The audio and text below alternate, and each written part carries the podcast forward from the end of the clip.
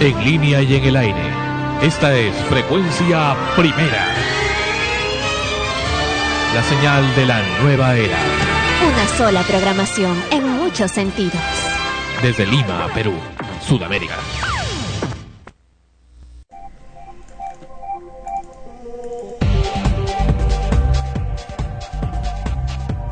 Extremos. Llega a ustedes por cortesía de Powerade Revitalízate de verdad con Powerade, un producto de Coca-Cola Company. Todoinmuebles.com.pe Alquila o vende propiedades con solo un clic. Todoinmuebles.com.pe Este programa se retransmite en el podcast earthmusicnetwork.com slash extremos.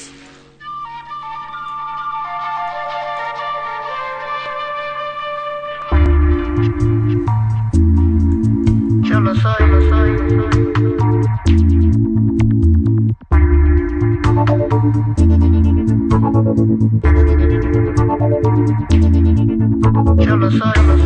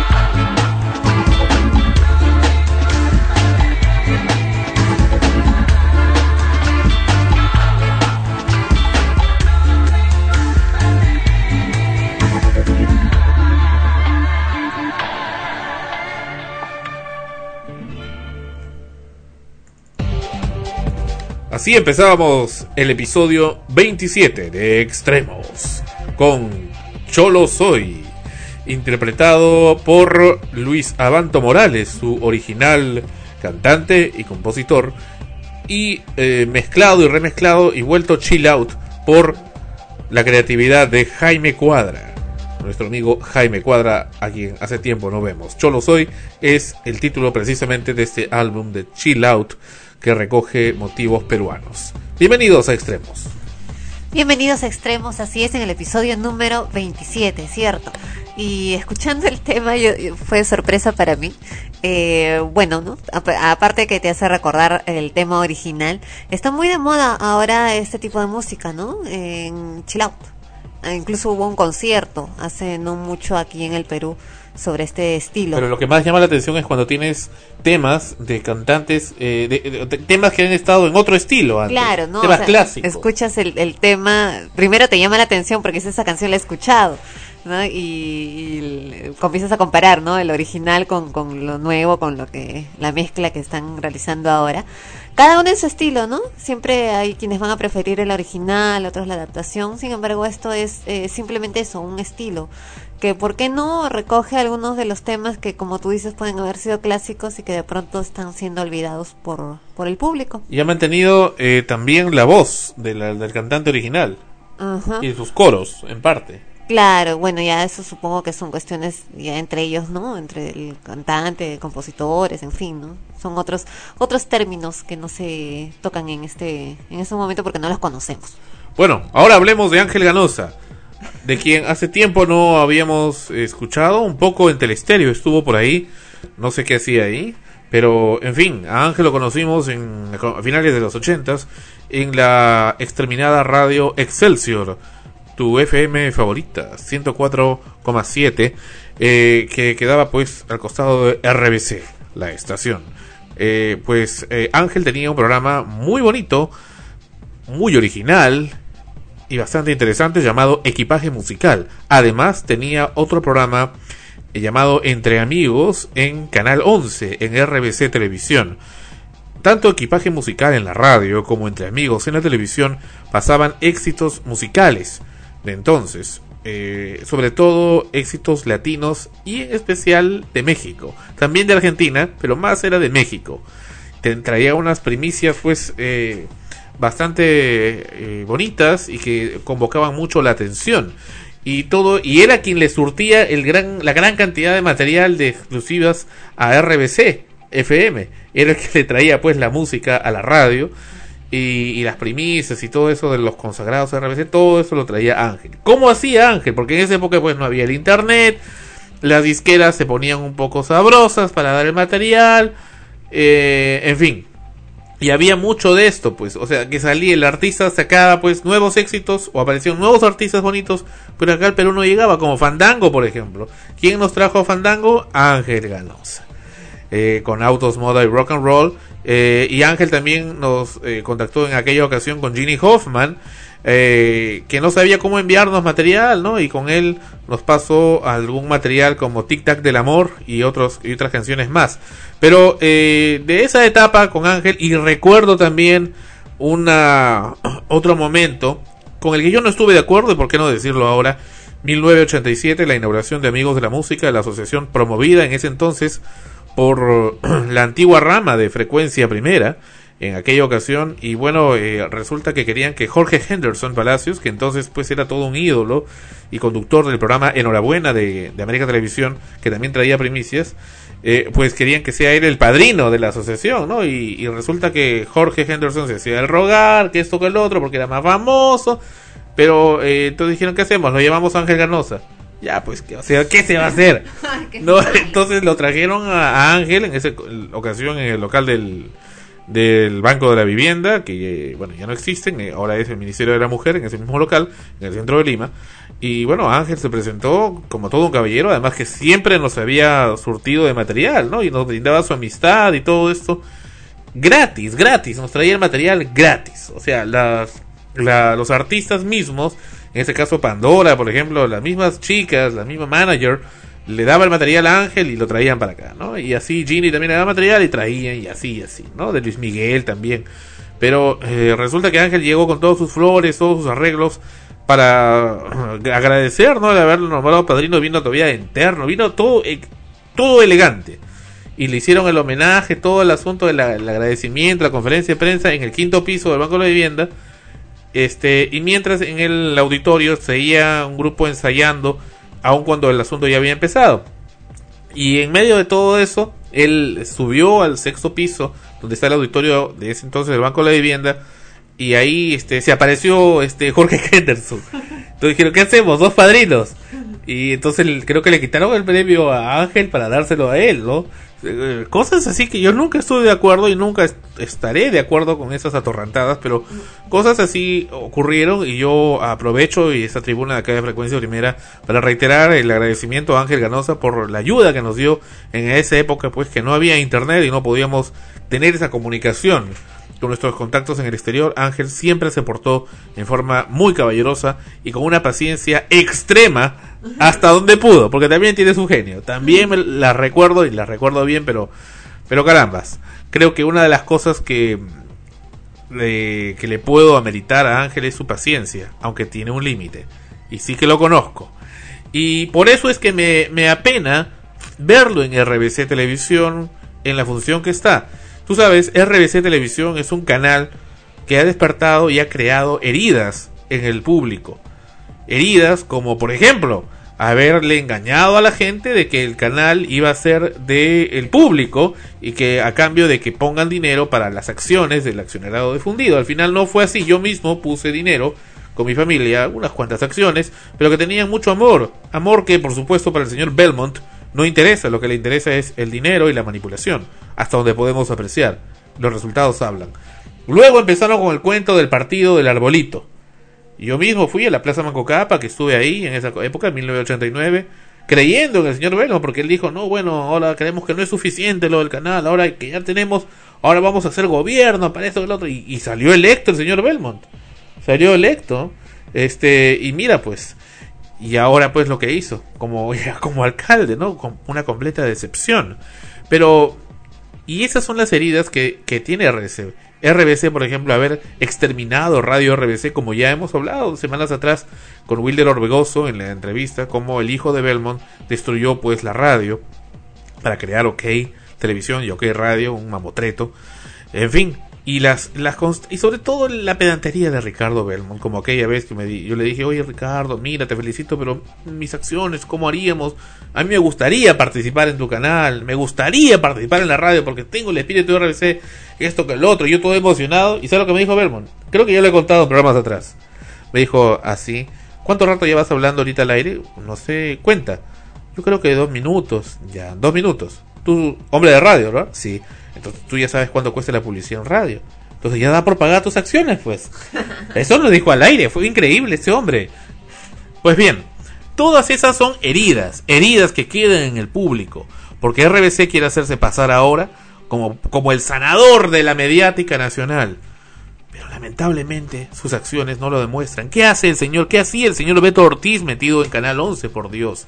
¿Qué hace el señor eh, González, ex corrupto, miembro del, ¿cómo se llama esta cosa? Del grupo de universitario de deportes, creador y fomentador de las barras bravas, por el amor de Dios. Un tipo todo desafiante, pedante, sin, sin vergüenza ese tipo. Es el que ha exterminado el deporte en el Perú, el sentido familiar del deporte.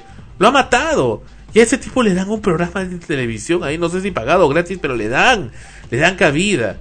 Y cosas así son las que cuando hablan de moralidad, cuando hablan de, de independencia, nos hacen pensar dos veces. Y ahora, ¿por qué hablamos de esto? Eh, Escuchamos a Ángel Ganosa, lo vimos a través del internet y a través del programa de quien hemos ya criticado en varios espacios de acá de extremos de Jaime Bailey, a quien ridiculizaron. Ridiculizaron pues a Ángel Ganosa. ¿Por qué? Porque salía una persona que había llamado al programa que ellos tienen que se llama El Tribunal. Todavía eso es lo que más irrita, la hipocresía. Y ahí está la respuesta del público. El público se manifiesta así. Lo provocas y se manifiesta. Si es que en realidad ha sido así. Y le llaman y le dicen pues a Ángel este pelado cabeza de pene. Entonces, eso, eh, inmediata- pinga. Ya, en fin. Este, y eso pues este el, señor Bailey lo ha pasado y también se ha burlado y también le ha dicho, ¿no? Ha asumido como propio el insulto. Vamos a escuchar qué es lo que pasa aquí. Esto está en el YouTube y de ahí hemos precisamente extraído este asunto de de Ángel Ganosa, nuestro amigo Ángel, a quien lamentamos lo que ha ocurrido. Escuchemos. Nosotros desde aquí invocamos a los representantes del Canal 2 a que tengan un poco más de respeto para los televidentes. Este es el conductor de un programa que se llama Más allá de la noticia, una revista periodística que tiene Canal 11. No se puede poner en el plan de juez, pues, este colega. En el Canal 11, que es un canal que no... de- aunque ustedes no Este crean, es Jaime Bailey. despierta simpatía, afecto, compasión. Yo sé que ahí todos me odian y este, me quieren hinchar moralmente, quieren hacer un anticucho de mí, porque creen que soy un sátiro, un pervertido, ¿no? Y, pero yo, yo ese canal lo veo, lo veo, lo veo con simpatía. Y hay un señor que es un pobre hombre al que flagelan contestando llamadas telefónicas. Se refiere a Ángel Ganosa. Entonces este es un- el hombre al que le han dado el trabajo más ingrato del canal. Este hombre ya no sabe cómo ocultar su identidad, ahora se ha pintado el bigote para que no, no lo reconozca.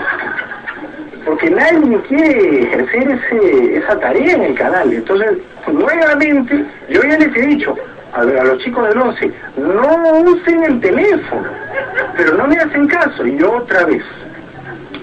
Hola, buenas noches. ¿Qué tal? ¿Cómo está, señor? ¿De dónde me llama? Eh, quería opinar sobre todo y hacerle Pero mira cómo responde todo contento Ángel, ¿no? Claro, es el anfitrión del programa. El anfitrión. Bueno. caso a la señorita que antes dijo de que realmente algo más parece un payaso, es un títere de Jaime Bailey. Él se juega bastante de Jaime Bailey. Y quería felicitarte por tu programa. Tenemos que ese tipo.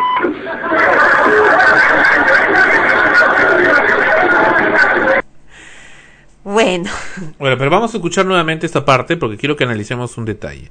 ya sé lo que vas a decir. No, sí, sí, pero es importante ver esto. De Jaime bastante de Jaime. Escuchen después de que lo felicita y cuando empieza el, el insulto. Entre esas dos cosas hay algo. Analícenlo. Y quería felicitarte por tu programa. No es la misma persona. No es la misma persona que dice quería felicitarte por tu programa y pelado cabeza pinga. No es el mismo. Hay, y hay un hay un ruido, hay un ruido en, la, en el medio, hay un ruido en el medio que me da la impresión que alguien ha- se ha metido en la línea. Podría ser tráfico del, canal, del mismo canal 11. por tu programa. Ese tipo. Y quería felicitarte por tu programa. Que ese tipo. Yo no, no escucho nada al medio. Yo lo que veo es radicalmente un cambio de voz en ese instante y hasta pareciera un cambio de, de ambiente, ¿no? En, atrás. Sin embargo, este, no, tampoco, o sea, tú dices que puede ser tráfico, puede ser una probabilidad, pero yo no dudaría que, que esa llamada haya sido a propósito, porque el, el timbre de voz también de la persona que está hablando de Tom y felicitándolo se nota hipócrita se nota bastante eh, así como que comienza todo encantador, adulador, respetuoso y de pronto cambia. Eso lo hemos pasado infinidad Sí, sí. de veces en Amanecemos contigo. O sea, un montón de llamadas eran así y no era la misma voz, porque a veces estaban varios eh, amigos, qué sé yo, que, que llamaban para fastidiar, ¿no? En, al programa. Amanecemos y comenzaban así con una voz toda amable incluso una vez nos burlamos de eso o sea lo, lo recreamos porque escuch- escuchamos de nosotros mismos que nos habían llamado a nosotros eh, que, que hablaban pues todo ceremonioso me. Alberto se llamaba uno que llamaba siempre. Claro, ¿no? él era el clásico, ¿no? El, el que siempre llamaba. Y el que llamaba así todo ceremonioso, ¿no? Que incluso también había una voz, había unos que parecían, bueno, por las voces un poco mayores, ya que todos así respetuosos hablando y de pronto ¡fua! salía la, la, la menta de madre o lo que quisieran hacer. Y a veces no era la misma voz. A veces había otro, quizás al costado, que estaba esperando el momento y ¡fum! se pasaban el micrófono a un anexo, qué sé yo. Pero el asunto es que lo hacían con la deliberada intención de, fastidiar, de llamar para insultar, ¿no? Y no es extraño. Ahora, yo he leído en uno de los diarios, no recuerdo en cuál, que, que precisamente Ángel Ganosa les responde a, a Bailey y a Magali, porque parece que Magali también ha hecho un comentario al respecto, que los, este, les dice, ¿no? Los reta, ¿no? A que ellos abran los micrófonos sin censura, los abran para ver qué, lo- qué es lo que les dicen, qué, qué llamadas recibirían ellos.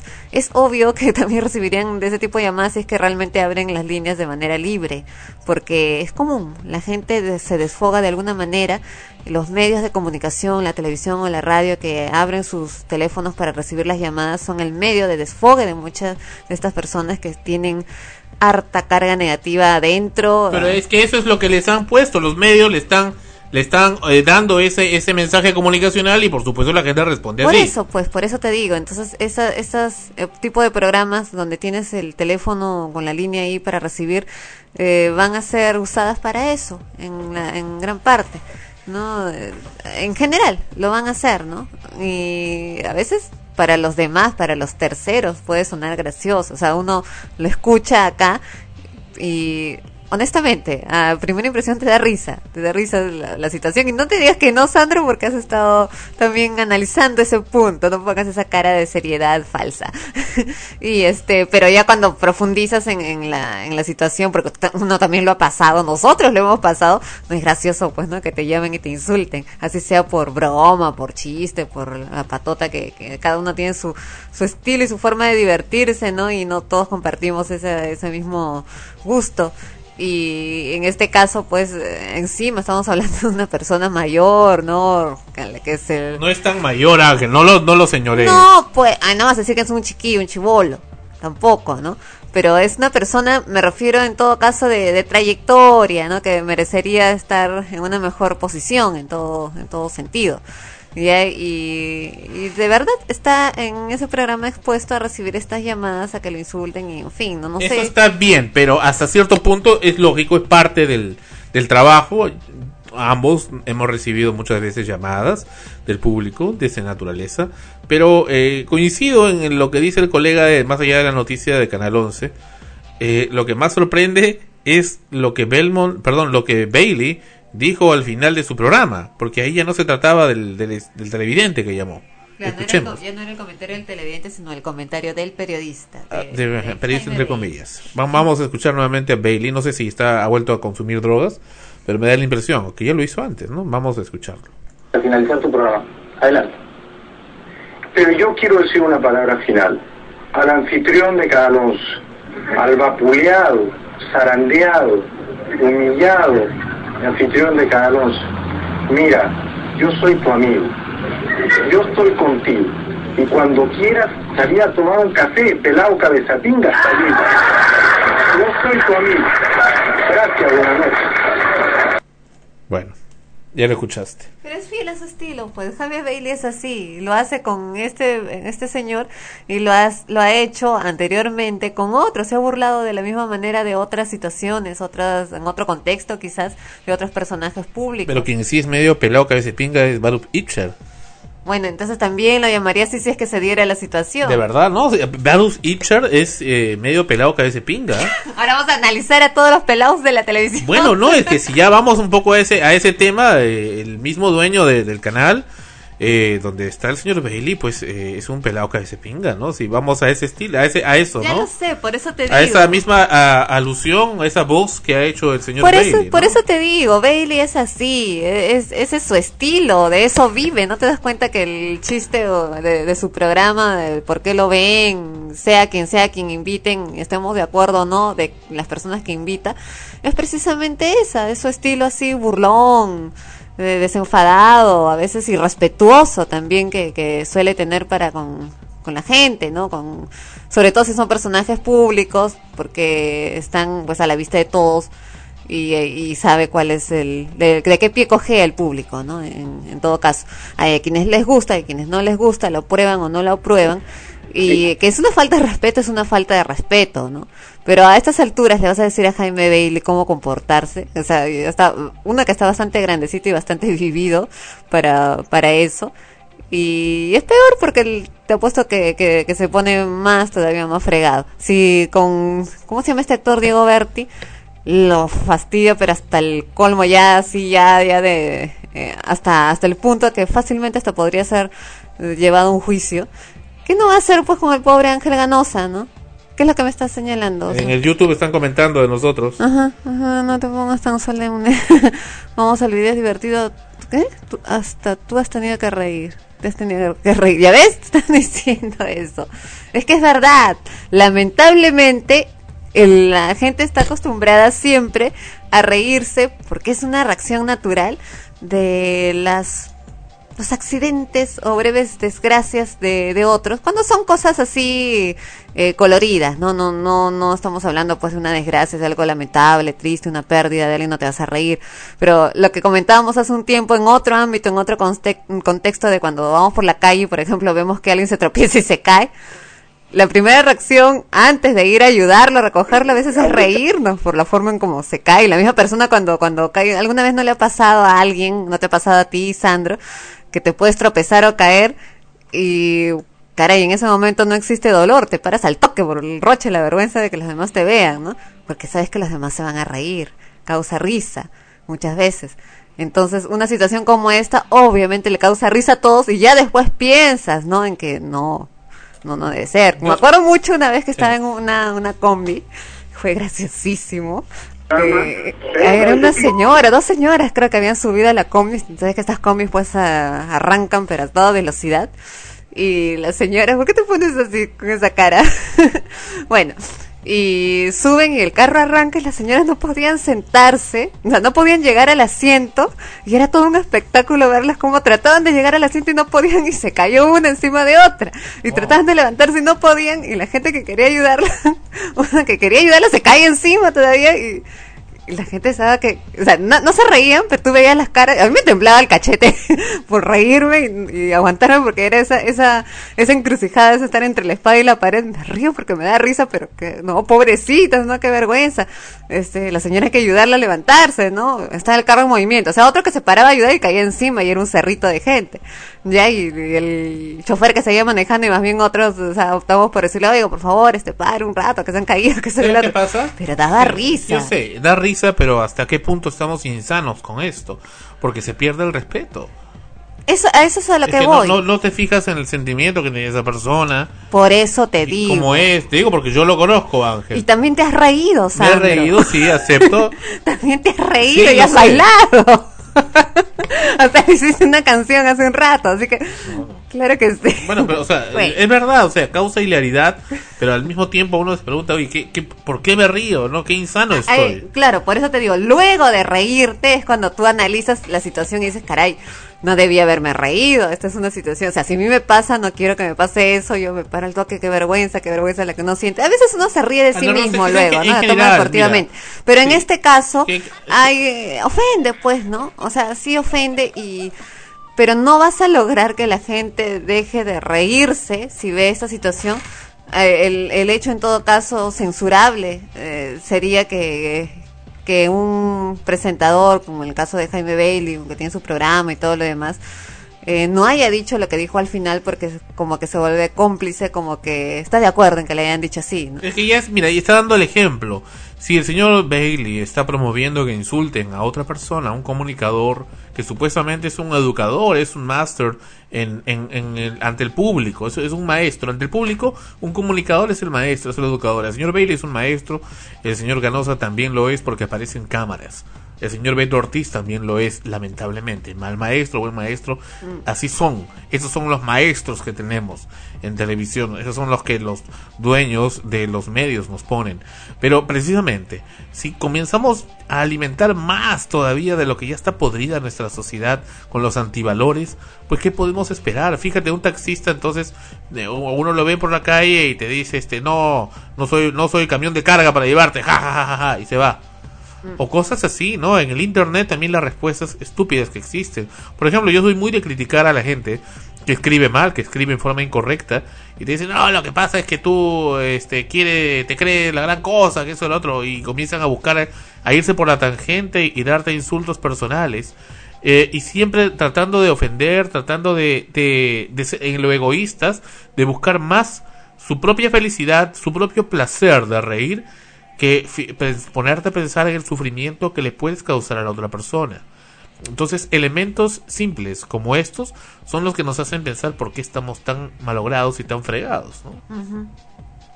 Esto es Extremos, episodio número 27 y ese es pues el tema de Ángel Ganosa. Y acá está nuevamente el audio.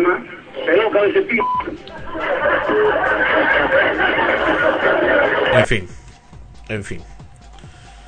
Y antes de irnos, eh, tenemos acá, sí, tenemos acá una noticia importante que acaba de llegar a nuestro, a nuestra mesa de redacción. Y eh, lo tenemos acá, no sé si, sí, efectivamente.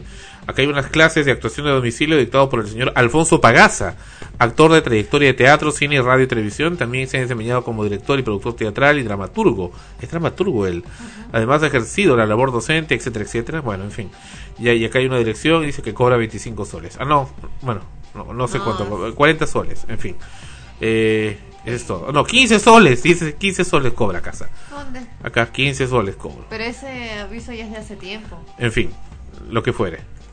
Ya, servido entonces el señor Alfonso Pagaza con su anuncio. Volvemos si no has entonces. dicho ni de dónde se comunican con él, cuál es el, el favor. No, pero no está diciendo que ya no es. Regresamos en Extremos. Eso es Extremos, episodio número 27. ¿Y qué tenemos por acá? Caminaré entre las piedras hasta sentir el temblor en mis piernas. A veces tengo temor, lo sé, a veces vergüenza. Estoy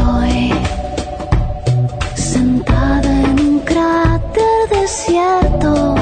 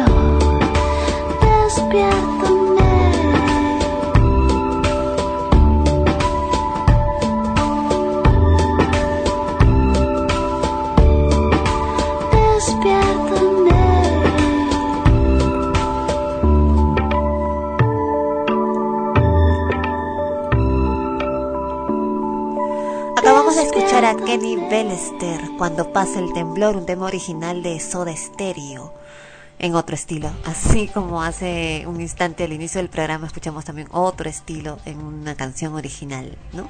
Estamos pasando por lo visto nuevos estilos de temas. ¿Cuántos se llamaría remake también en este caso, así como hacen con las películas? Puede ser, puede ser un remake de la misma canción. Hacen una nueva versión de la canción en este, bueno, ahora hay una moda de hacer también esos temas en chill out. Timbiriche también lo ha hecho, Ah. Thalía, en fin, varios artistas Bueno, están así, así como hacían con, con la música tecno, ¿no? Que también cogían temas, eh, baladas, en fin, y los ponían en tecno, pero temas ya originales de otros. Son varios géneros, el house también es otro, y ahora hay discotecas que pasan chill out. Ah, eh, llaman discoteca house, entonces esto estás ahí en otra en otra onda, ¿no? Hipnótica, ¿no? Como de DJ Hypnos, ¿no? ¿Y qué es el y DJ Hypnos? ¿Te acuerdas? claro que ¿Quién me era? acuerdo. Daniel Espinosa Rueda, Der, Daniel Espinosa Rueda, Der, lo, lo invocas y se presenta. Mira, ahí está Der, se presenta. Mira cómo hablas. En fin. Esto es Extremos. Un artista que, en mi opinión, desde que se casó con Tony Motola, eh, fue su ocaso, es Thalía Adriana Sodi, a quien tuviéramos en frecuencia primera en 1989, vía telefónica. Thalía Sodi nos cuenta, y le cuenta, mejor dicho, al ya fallecido Raúl Velasco en el programa Siempre en Domingo, el día de su debut como solista, ¿Cuál es su secreto para el amor?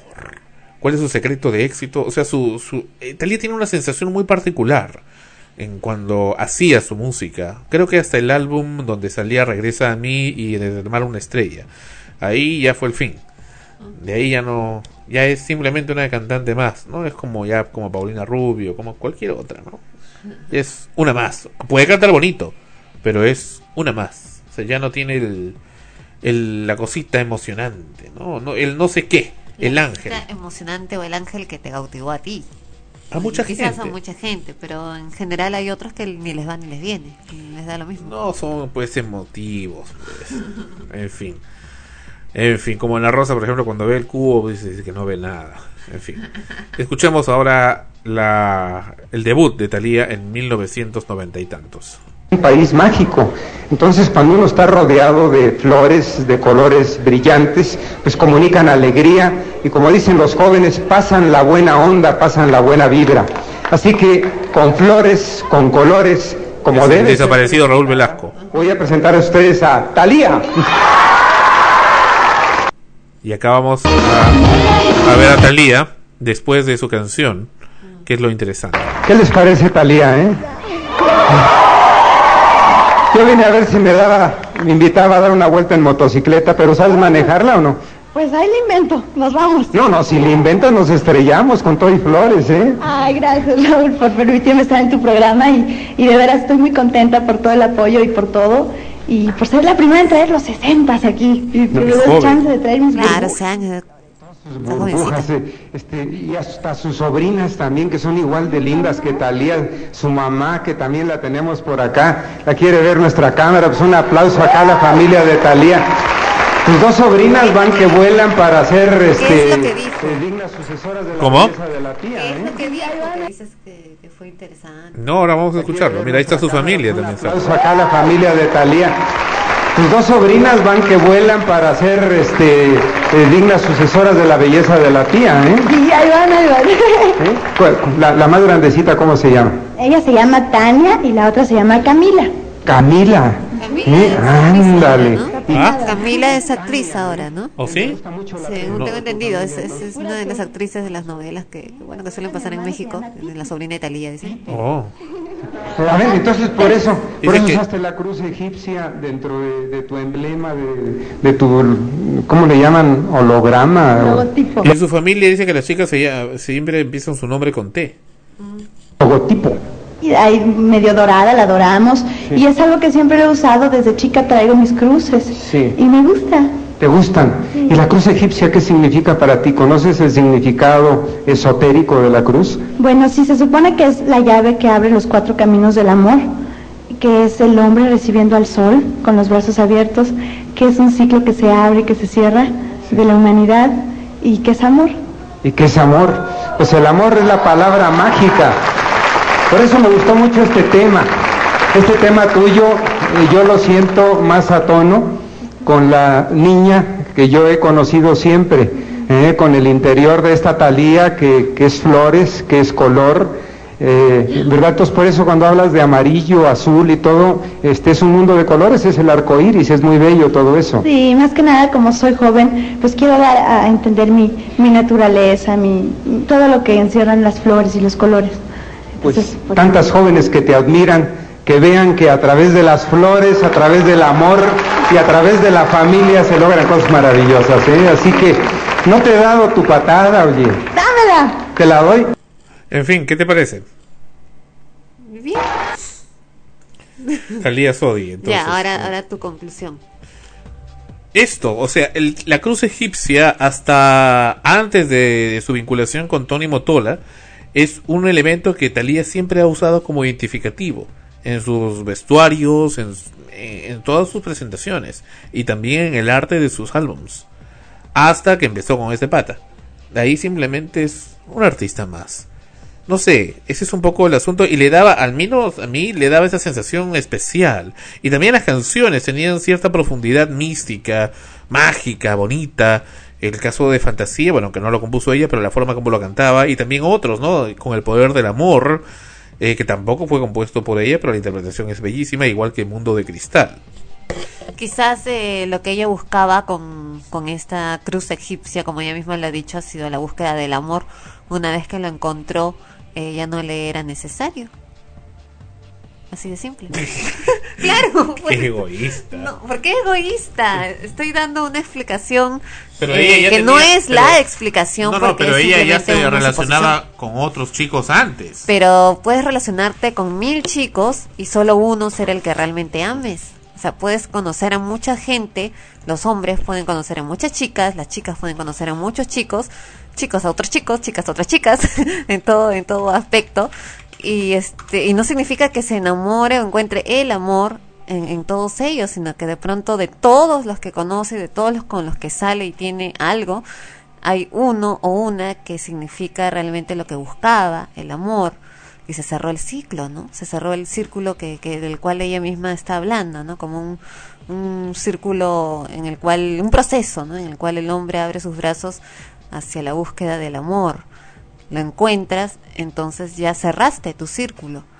Probablemente por eso es que ella ya no usa la cruz egipcia o, o- o no sabemos si no la usa, sino que ya no es tan eh, no, no, no es tan, tan significativo en, sus temas porque ya acabó esa etapa de su vida, ya ha iniciado otra, en la que probablemente está todavía eh, experimentando, ¿no? Descubriendo.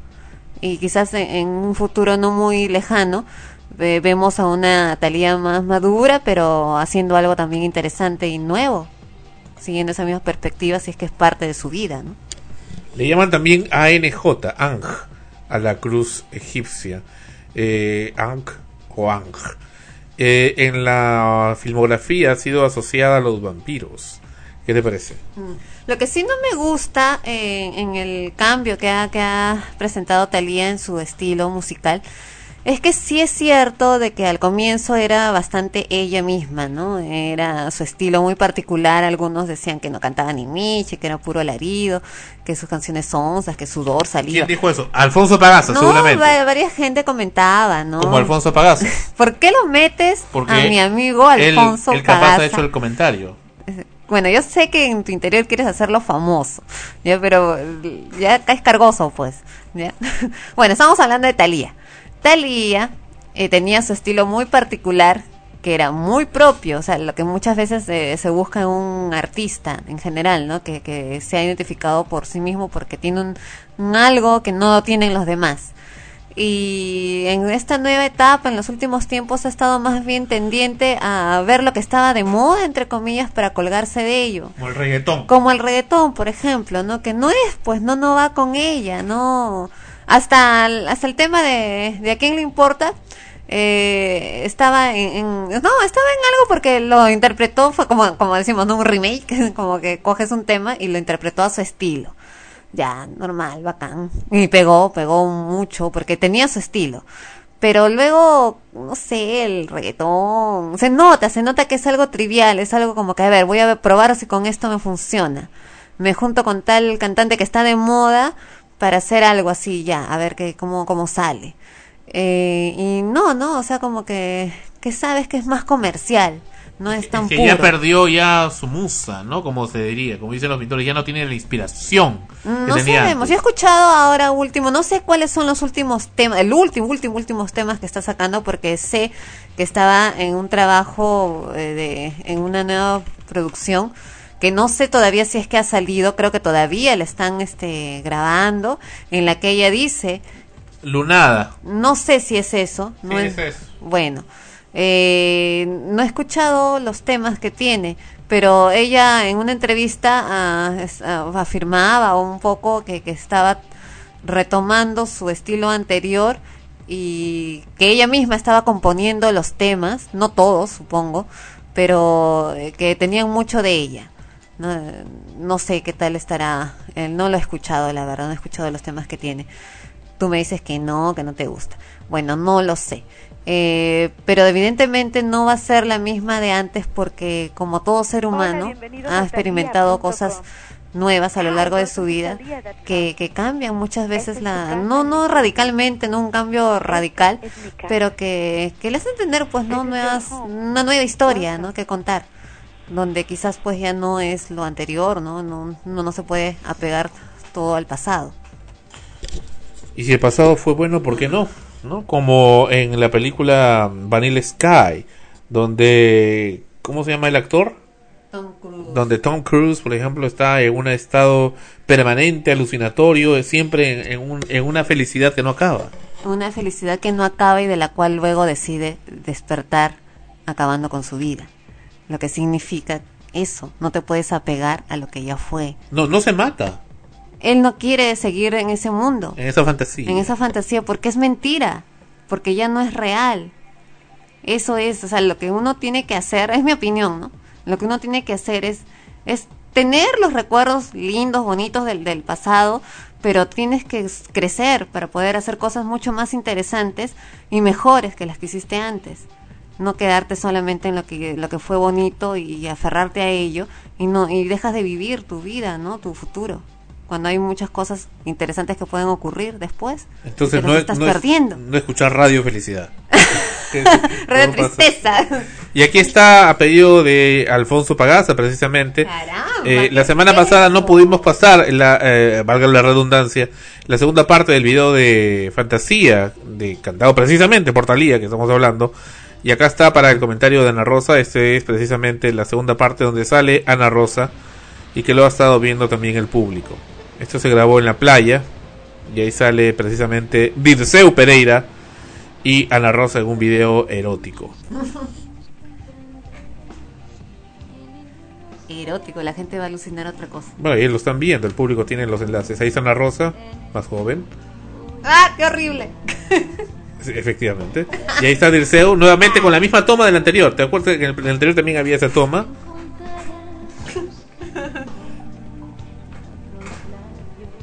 Y acá sale lo, la escena clásica. Ah, no, acá todavía del. Cara. Ahí sale Dirceu con los ojos desorbitados. Bueno, ya el, público sacará sus propias conclusiones. Porque todas estas eran indicaciones de sangre. Ahí está la lengua. Mm. Es una escena donde sale Dirceu lamiéndole el cuerpo a Ana Rosa. Te pasa, Sandra. Tú decías que no había esa escena, sí está. No me acordaba. ¿Y te gustó? Ah, normal. Normal. Business on business. Pero si no te pagaron. Bueno, ese es, ahí se van en el en el horizonte, desaparecen. Esto es en la playa La Herradura, hasta donde recuerdo que está en la ciudad de Lima, el- la parte sur.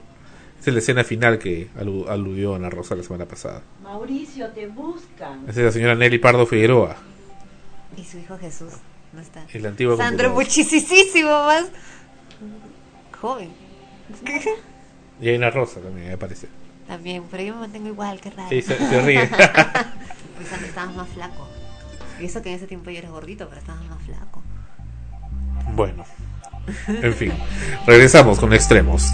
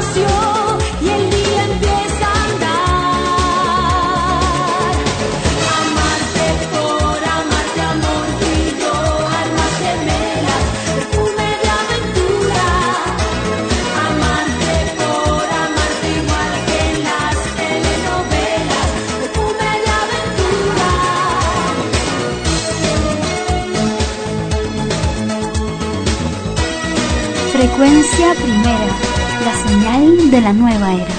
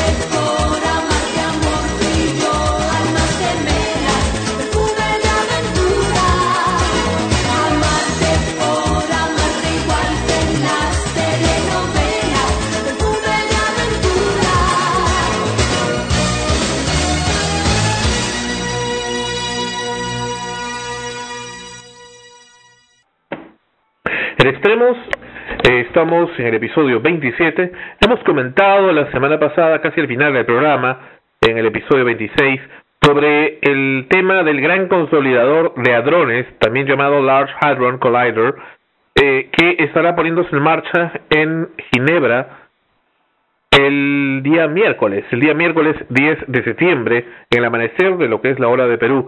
Eh, precisamente eh, respecto a esto, hemos eh, contactado también con el eh, CERN, que es la entidad que está organizando esto. Nos hemos comunicado con el señor John Hidárraga. Eh, desde él es un muchacho colombiano que está también en el proyecto y va a estar el día 10, el día miércoles, en, la puesta en marcha de esto.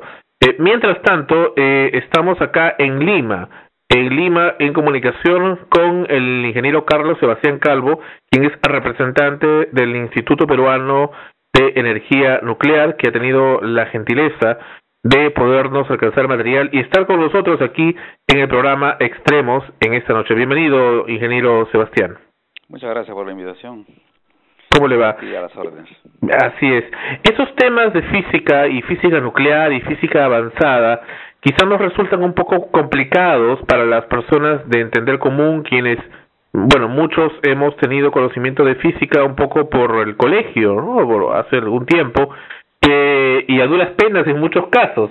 Pero eh, acá nos hablan de un aparato llamado el Gran Consolidador de Hadrones, eh, donde eh, hay una serie de términos nuevos que hemos estado comenzando a revisar en el Internet. Pero uno de los temas que eh, llama la atención y precisamente ha sido una de las cosas que ha motivado esta investigación es este esta denuncia eh, que presenta en un juzgado en eh, Hawái los científicos el estadounidense Walter Wagner y el español Luis Sancho quienes hablan de posibilidades catastróficas a consecuencia de lo que estará poniéndose en marcha el día de, el día miércoles 10 como la creación de un agujero negro inestable, una materia exótica supermasiva, monopolos magnéticos, eh, y también eh, un vacío cuántico. Hablan de varios términos como el, el, precisamente como los que estamos mencionando. Hablan de los, los strangles, hablan del, de, en fin, de, de tantas cosas, la materia oscura. Quisiéramos, por favor, que nos ilustre un poquito, primero, ¿qué es esto? ¿Qué es este Large Hadron Collider o Gran Consolidador, colisionador, colisionador de hadrones?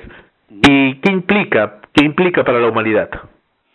Bueno, en principio tendríamos que, que decir que este eh, colisionador corresponde al grupo de aceleradores de partículas.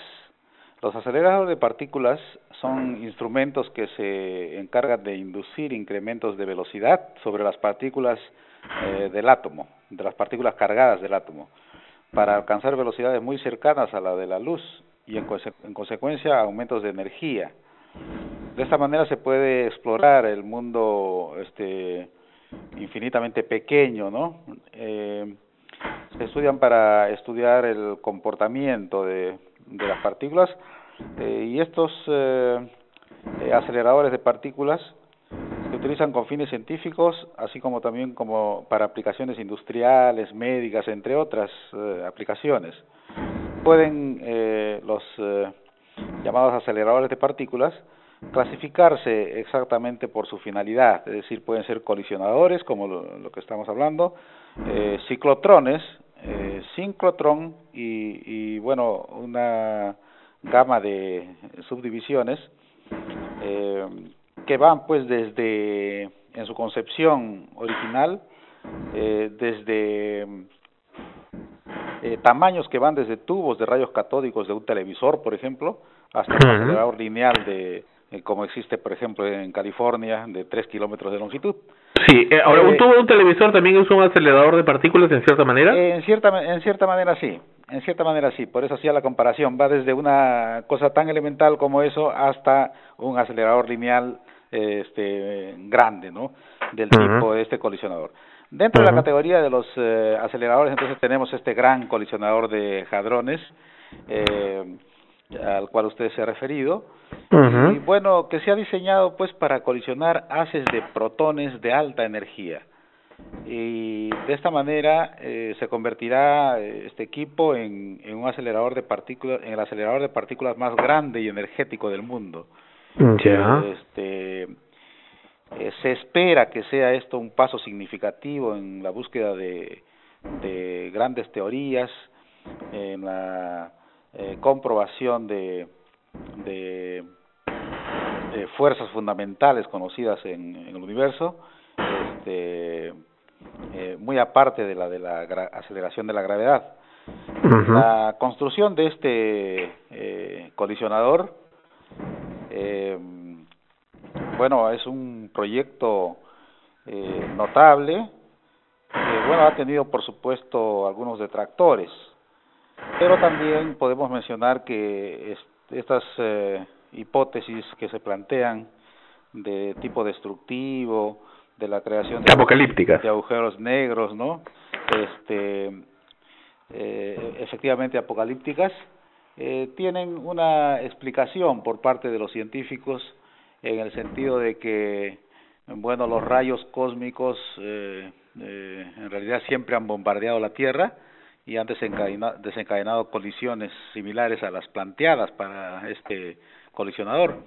Entonces, eh, eh, esto viene ocurriendo desde que se formó el sistema solar hace cuatro hace eh, 4.500 millones de años y la Tierra bueno hasta el momento ha sobrevivido sin mayores eh, problemas entonces eh, los eh, científicos eh, fundamentalmente eh, involucrados con la construcción de este de este gran colisionador este defienden esta teoría de que simplemente solo va a reproducir lo que la naturaleza hace cada segundo, lo que ha estado haciendo durante miles de millones de años. Entonces no va a haber este problemas teóricamente eh, eh, causadas por las colisiones eh, de estos aceleradores que este en general que sean mayores y que sean más peligrosas que las de los rayos cósmicos, ¿no? que siempre han existido. Ahora, yo le pregunto una cosa. Acá tengo una noticia del diario de la revista ADN de España, donde hace una entrevista a este señor Luis Sancho, con quien también eh, trataremos de hacer contacto vía eh, telefónica eh, antes del día miércoles acá en la radio. Ellos, él manifiesta y dice, el mismo CERN, C-E-R-N, reconoce que al ser un experimento nuevo, es decir, lo que ocurrirá el día miércoles, la recreación del Big Bang traerá sorpresas. Por eso se sabe, se sabe eh, ya bastante de lo que se producirá en el CERN, puesto que el acelerador previo al CERN, el RHIC, creó un líquido ultradenso de materia extraña, inestable todavía por no tener suficiente energía, pero que ya mostraba las cualidades de un proto agujero negro. Entonces, eh, para la energía añadida del LHC, que es lo que se va a hacer ahora, unas 50 veces más será suficiente para, para que esto ocurra. Un poco, eh, ¿a qué se refieren ellos? Nos hablan de, de materia extraña, ¿qué es eso? Bueno, en realidad, este, eh, eh, la puesta en operación eh, va a ser gradual, ¿no? La máquina en realidad, este, durante su, sus pruebas de funcionamiento y hasta que llegue a la máxima potencia, eh, este, va a tardar meses en operación. Eh, eh, paulatinamente, como se va incrementando la, la potencia, eh, vamos a poder de repente ir conociendo descubrimientos notables. Eh, ya cuando el, el colisionador funcione a toda potencia, este, eh, podríamos eh, visualizar de repente de que eh, se puede crear aceleraciones en un vacío más frío que el espacio exterior. Y así ir, ir viendo pues qué, qué efectos se pueden predecir. Si digamos la entidad creo que CERN es la entidad que, que ha participado en la, en la construcción eh, efectivamente habla de, de, de algunos eh, agujeros negros estos agujeros negros de por sí ya ya este en la naturaleza se han creado a través de la de la evolución entonces yeah. tener un incremento mayor que eso por con la operación de este de, de, de este equipo este no no sería pues algo algo tan tan digamos este tan, tan problemático ni mucho menos catastrófico como se trata de plantear. O sea simplemente se va a reproducir uh -huh. se va a reproducir lo que la naturaleza eh, ha tardado miles de millones de años para para hacerlo. Eh, ahora la gran ventaja de este desarrollo es que eh, cuenta con detectores modernos multipropósito que se han desarrollado mucho en los últimos tiempos por ejemplo, cuando los haces de, de protones producidos eh, por el acelerador eh, del que estamos hablando eh, interactúen en el, este, justo con el detector, se van a producir una serie de partículas con un amplio rango de energías. Eh, esto se va a ir evaluando, se va a ir evaluando el efecto. Y este, este detector multipropósito, que se llama justamente el Atlas, eh, ya ha sido diseñado para que mida un intervalo muy grande de energías. Entonces, eh, se pretende que sea cual sea el proceso producido, las partículas generadas, el detector Atlas va a ser capaz de detectarlas y medir sus eh, consecuencias, medir sus propiedades, ¿no? Entonces, eh, la señal de alerta durante la, los meses que va a durar, digamos, la puesta en funcionamiento gradual, este va a estar siempre en plena evaluación con la bueno estimo con una garantía pues de, seguridad para el mundo que vivimos. Pero ¿no existe algún riesgo de que eh, este tipo de experimento pudiera caer en manos equivocadas, como ha ocurrido en ocasiones a lo largo de la historia con otros experimentos de esta naturaleza que han traído por consecuencia la creación, por ejemplo, de la bomba atómica, de, ese tipo de, experimentos que han destruido al mismo hombre? ¿Qué pasaría si este experimento que se está realizando ahora cayera en otras manos y, y trataran de destruir al mundo, ¿podrían manipularla a ese punto? Bueno, estaríamos entrando en un terreno este de terrorismo de repente eh, al cual pues no escapa ninguna de las eh, este tecnologías eh, ya ves la, la, la industria atómica o la industria este, de hidrocarburos, eh, cualquier otro tipo de efecto que se pueda producir cuando las diversas industrias con su alto grado de desarrollo caen en manos extrañas, este puede ser eh, efectivamente efectos este muy dañinos, pero en este caso este eh, es materia de una evaluación ya de las eh, de las entidades de seguridad y sobre todo de bueno de la seguridad contra este eh, estos actos terroristas que podrían eventualmente correcto. Pero en teoría es posible que que lo que dice el señor Luis Sancho este científico que el, ese agujero negro artificial digámoslo así que se cree pueda tragarse al planeta entero no no no no. En realidad sí son expresiones que se han vertido creo con bastante este irresponsabilidad diría este o apresuramiento quizás. En realidad este los científicos eh, de eh, creadores el grupo de científicos eh, creadores de este gran detector Atlas que es la digamos el una de las partes importantes de todo el sistema del del colisionador. En realidad este eh, cuando escuchan ese tipo de versiones eh, este en realidad eh, lo toman un poco a la digamos se sonríen digamos eh, eh, cuando escuchan ese tipo de versiones porque simplemente eh, cuando se les pregunta sobre los agujeros negros y las hipotéticas eh, partículas mortíferas que podrían aparecer eh, uh -huh el, coli el colisionador básicamente es un enorme anillo de imanes, de imanes que están súper enfriados, ¿no? Eh, a menos de, del cero absoluto, ¿verdad? Sí, este, a una temperatura más o menos eh, eh, eh, men menos 270 grados centígrados, es decir, eh, eh, en realidad haciendo la cuenta es menos de 2 grados sobre el cero absoluto que es menos 273 ¿no? Uh -huh. entonces como están súper enfriados eh, y tenemos eh, además eh, un recorrido de, de las de las canalizaciones eh, que rodean la gran circunferencia de 27 kilómetros adosado a enormes detectores en forma este eh, digamos de concéntrica Uh -huh.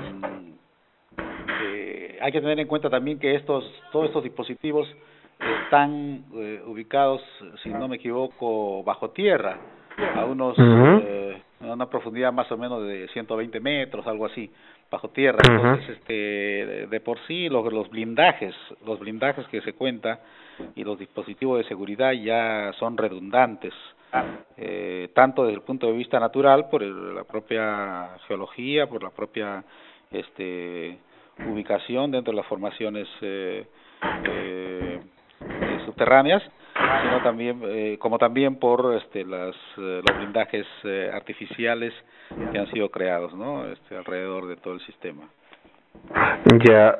Eh, antes de, de concluir la entrevista, este ingeniero, quisiera que nos explique un poquito algo de qué es la materia extraña, qué son los quarks, qué son todos esos términos que, que nos son raros, pero parece que con los que comenzaremos a escuchar más frecuentemente en el futuro. Eh, disculpe. Igual que los la. La comunicación cada vez está haciendo más este más interrumpida, no, sí, no, me... no, le he entendido ni la mitad de la de la pregunta, pero le entendí que sí, le, no, no, le preguntaba algo sí. Eh, algo relacionado con el equipo mismo o no no le entendí la verdad este el sentido de la no no le, le repito interrumpida le, le repito la consulta. Era sobre estos términos nuevos que están habiendo ahora, como la materia extraña, los quarks, eh, los strangles, en fin, eh, son términos con los que nos estaremos acostumbrando aparentemente pues ya en el futuro. Explícanos un poquito así en, síntesis qué cosas son estos términos. Bueno, esos términos este, se derivan, nuevamente le, le digo que la, la, comunicación no está muy buena, pero más o menos tratando de adivinar lo que, lo que me ha preguntado, claro. los términos este, están relacionados con las partículas atómicas, eh, fundamentalmente el protón. El protón es una partícula elemental positiva eh, que tiene una masa más o menos de 1800 veces la de un electrón. Eh, el protón eh, tiene este, carga positiva eh, y está junto al neutrón que no tiene carga eléctrica. Y en conjunto, protón y neutrón se conocen como nucleones que están en el centro del, en el interior del, átomo, ¿no? Pero a su vez, este, eh, eh, tenemos eh, eh, la carga negativa del electrón, de manera que el átomo es eléctricamente neutro. El, los protones tienen un spin lo que llamamos un spin intrínseco a ellos. Y se aprovecha esta propiedad, eh, por ejemplo, para la espectroscopía de resonancia magnética. Y los protones, este, a su vez, tienen otras eh, derivaciones de partículas que se emplean como proyectiles eventualmente en los grandes aceleradores para bombardear los Correcto. núcleos. Correcto. Eh, disculpe que no le haya eh, de repente no, no, es... eh, entendido muy bien la pregunta por las sí, sí. interferencias que hay, pero más o menos no, este, lo que concluimos creo que podría este, decirse que forman parte todo esto de lo que llamamos las partículas atómicas y fundamentalmente en el tema nos estamos refiriendo a toda la física del protón, que es la partícula positiva en... del, del átomo. En el Perú, ¿qué tanto avance hay de esto, de esto, de estos temas nucleares? Bueno, en Perú, este, nosotros tenemos una a nivel de la región de América Latina y el Caribe, tenemos un, un avance en los temas nucleares eh, considerable, fundamentalmente, fundamentalmente en el tema de las aplicaciones. Eh, las aplicaciones eh, eh, de centrales nucleares de, de investigación eh, y también plantas de irradiación. Eh, nosotros eh, contamos en el Instituto Peruano de Energía Nuclear con instalaciones eh, modernas a nivel de, de la región, de las más modernas a nivel de la región, y también estamos con un proyecto de, de poner un acelerador de partículas, en este caso de, también. de, un, de un ciclotrón. Es un ciclotrón, yeah. que, se, que sí, un ciclotrón es una categoría, digamos, de, de los aceleradores, así como es este colisionador, que es, bueno, es un monstruo eh, en, en cuanto a magnitud. Y este dentro de las aplicaciones eh, pacíficas de los aceleradores podemos eh, encontrar, por ejemplo, la generación de radiografías en hospitales, en la terapia a base de rayos X contra tumores cancerígenos y las pruebas de ensayos de materiales, en ensayos de materiales. Y concretamente en lo que hace al, al Perú y su futuro proyecto o el proyecto presente, digamos, del, del ciclotrón, este, este ciclotrón sería un ciclotrón convencional, fundamentalmente dedicado a la producción de este, radiofármacos eh, que requiere el sector salud. Entonces ya Perfecto. tenemos este, un avance considerable.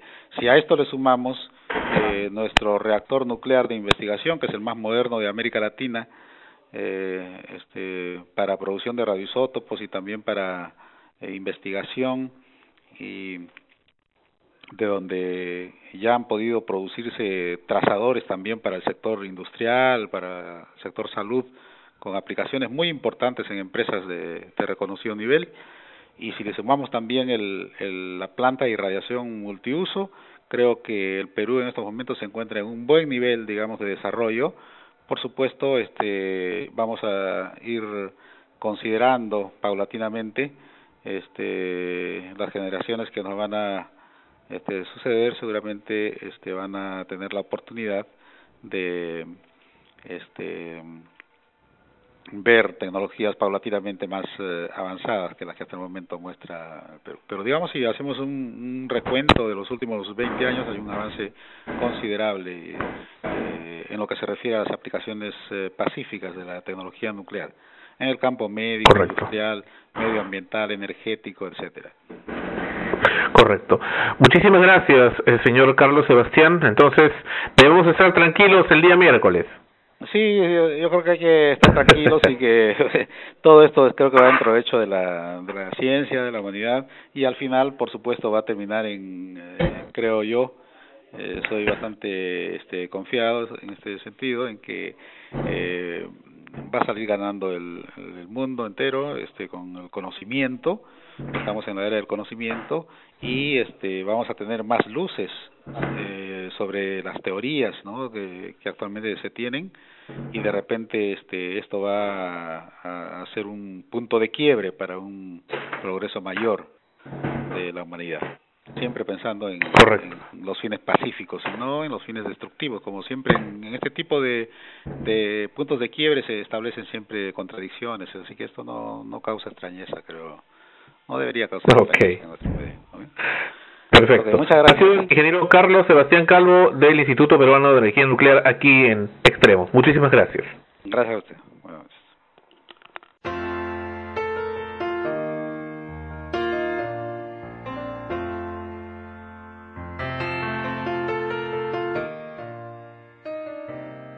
Frecuencia primera, la señal de la nueva era.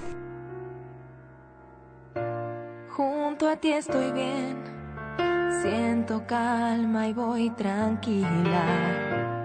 Nunca dudo que si me pierdo ahí estarás tú. Si la noche se hace larga me das luz cuando no sé por dónde voy. Junto a ti estoy bien, pero bien no es suficiente. Hay algo dentro que se revela contra esta paz que me grita desde adentro y pide más. Y ya no lo quiero callar.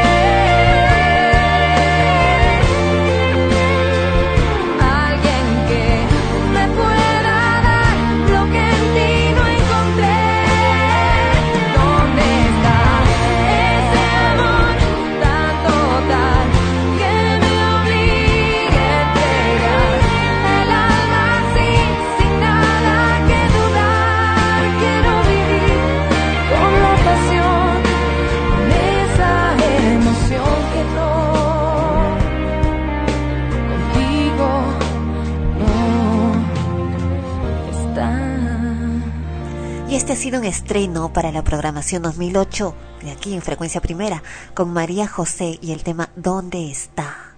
Un tema bastante romántico de esta nueva cantante. Bueno, nueva cantante decimos porque recién la estamos escuchando, pero de hecho, como en muchos casos, debe tener una gran trayectoria artística, mucho trabajo que, por atrás, ¿no? En años atrás. Por pero atrás, por atrás me refiero en el tiempo, Ah. Y que recién estamos conociendo. Ella también ha sido, eh, ha participado en alguno de los programas de, de concurso de canto. No estoy, no estoy seguro, pero vamos a averiguar. Pero lo que sé es que es de la misma empresa que representa a Sasha. Mm, Y ahí eh, pudimos ubicarla a ella y a otras más que están ingresando ya a la programación de frecuencia primera, como exclusivas. Tú me mostraste un video. Sí, mm, ese de- es. Ajá. Eh, se nota, por eso te digo que, que se nota que si bien es cierto nosotros recién la estamos conociendo, llega a nuestros oídos su música, eh, tiene trayectoria porque se ve, se ve una artista con, con mucha plasticidad, no solo en el canto, sino también en el baile, en la actuación, alguien que se ha nutrido bastante de todo lo que es el arte para poder llegar hasta donde debe haber llegado.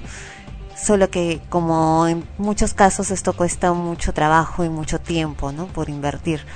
Esperamos tener más noticias de ella y como tú dices, poder entrevistarla pronto, poder enterarnos más de lo que está haciendo y seguir escuchando más de su música porque es bastante interesante. Así es. Bueno, y como ella hay varios varios artistas, bueno, en este caso son mexicanos, que eh, están apareciendo y están saliendo a la luz y que, bueno, dentro de lo que podamos, y con mucho gusto, eh, si su, su producción es de calidad, eh, tendremos ocasión de presentarlos aquí en Frecuencia Primera. Qué Don- difícil eh, es eh, poder llegar a, a- a grabar, porque en realidad grabar un disco en estos tiempos es más que todo un, un material de, que, que- que el artista lo hace por una cuestión ya de, de- gusto, ¿no? Porque en realidad en las ventas no se, no se ve realmente el éxito del- cantante, sino en sus presentaciones, en la gente que va, porque ahora con esto de la piratería, que no es solo una cuestión acá en el Perú, sino en otros países también se da, en algunos casos, en otros lugares es menos porque la gente está acostumbrada a comprar originales porque también puede hacerlo, porque tiene mejores ingresos económicos, en fin, otra cultura también, eh, que no, no se da lamentablemente acá en nuestro país. Eh, bueno, el, el hecho es de que grabar una producción es bastante costoso, bastante, bastante material, tiempo invertido y todo lo demás. Y las ganancias, como repito, al parecer se ven más ya en las presentaciones, ¿no? En los conciertos que, que dan. Pero esto es una forma de darse a conocer, ¿no? Porque lo tienes que grabar para que puedas difundirlo. Y a muchos les cuesta hacerlo. Ahora estamos hablando de, de, de México, de una cantante mexicana. Acá en nuestro país, cuánta gente eh, también la sufre y la, la pasa a negras para poder grabar un, un, un disco, simplemente un CD con sus temas. Pero también hay muchas salas de grabación acá en, el país a, a costos eh, bastante cómodos en comparación a otros. Pero ¿te acuerdas cuando entrevistamos a Tongo fue? Sí, sí. y, y que nos dijo, ¿no? De que él mismo había grabado todo lo demás, pero las radios se cierran a recibir el material porque no pertenecen a determinada disquera o sala de grabación, en este caso con la que tienen sus nexos, sus contactos, sus argollas, en pocas palabras, y no los difunden por eso, ¿no? Cuando ya es bastante difícil el llegar a grabar el material, eh, encima todavía tener que pasar por la angustia de, de querer difundirlo y que se nieguen a hacerlo. Eh, también pues para los artistas peruanos es esa la, la invocación que si tienen material que, que deseen difundir eh, que, que, se, que, se, que se pueda hacer, que se pueda apoyar acá, de hecho lo vamos a hacer, ¿no? Así como mucha, muchos artistas de otros países que lo hacen y a veces nos envían sus materiales y los hemos puesto para que los escuchen. Bueno, develado el misterio sobre María José. María José en realidad era integrante del grupo juvenil mexicano también, Cava. ¿Ya? Ya. Ah, bueno. Pero mira esa trayectoria bien simpática. Ella este, ha estudiado, le ha gustado mucho estar en el teatro, por eso es que su, su clip tiene algo que ver con el aspecto teatral.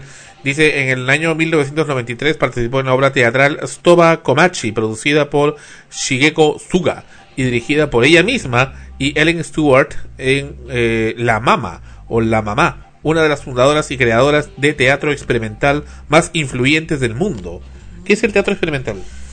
Como su nombre lo dice, ¿no? Es un tipo de teatro no realista, sino que a- aduce o busca nuevas formas de expresar, de, de proponer temas. A veces la gente no lo entiende. Es como ir a ver una obra de teatro en la cual cada quien va a sacar sus propias conclusiones de lo que ve, ¿no? Eh, Alfonso Pagasa, por ejemplo, también ha tenido ocasión de hacer ese tipo de, de espectáculos. No lo recuerdo, no recuerdo a Alfonso haciendo teatro experimental. Siempre, al menos cuando yo lo he visto, ha sido en teatros de un formato bastante realista. Bueno, no, mejor no ponemos ej- ejemplos, ¿no? Pero en fin. Este, Eso eres Sandra, en el año has 94 participó cantando flamenco, ¿no? Eh, y bueno, y estudió y se graduó en eh, estudiando ciencias de la comunicación en el año 1998 eh, y fue entonces que eh, decidió retomar el tema de la música, ¿no? Y ahí está con entra lo de Cava, en fin, y ahora está pues como solista. Y esa es esa es su historia en breve. ¿Qué te parece?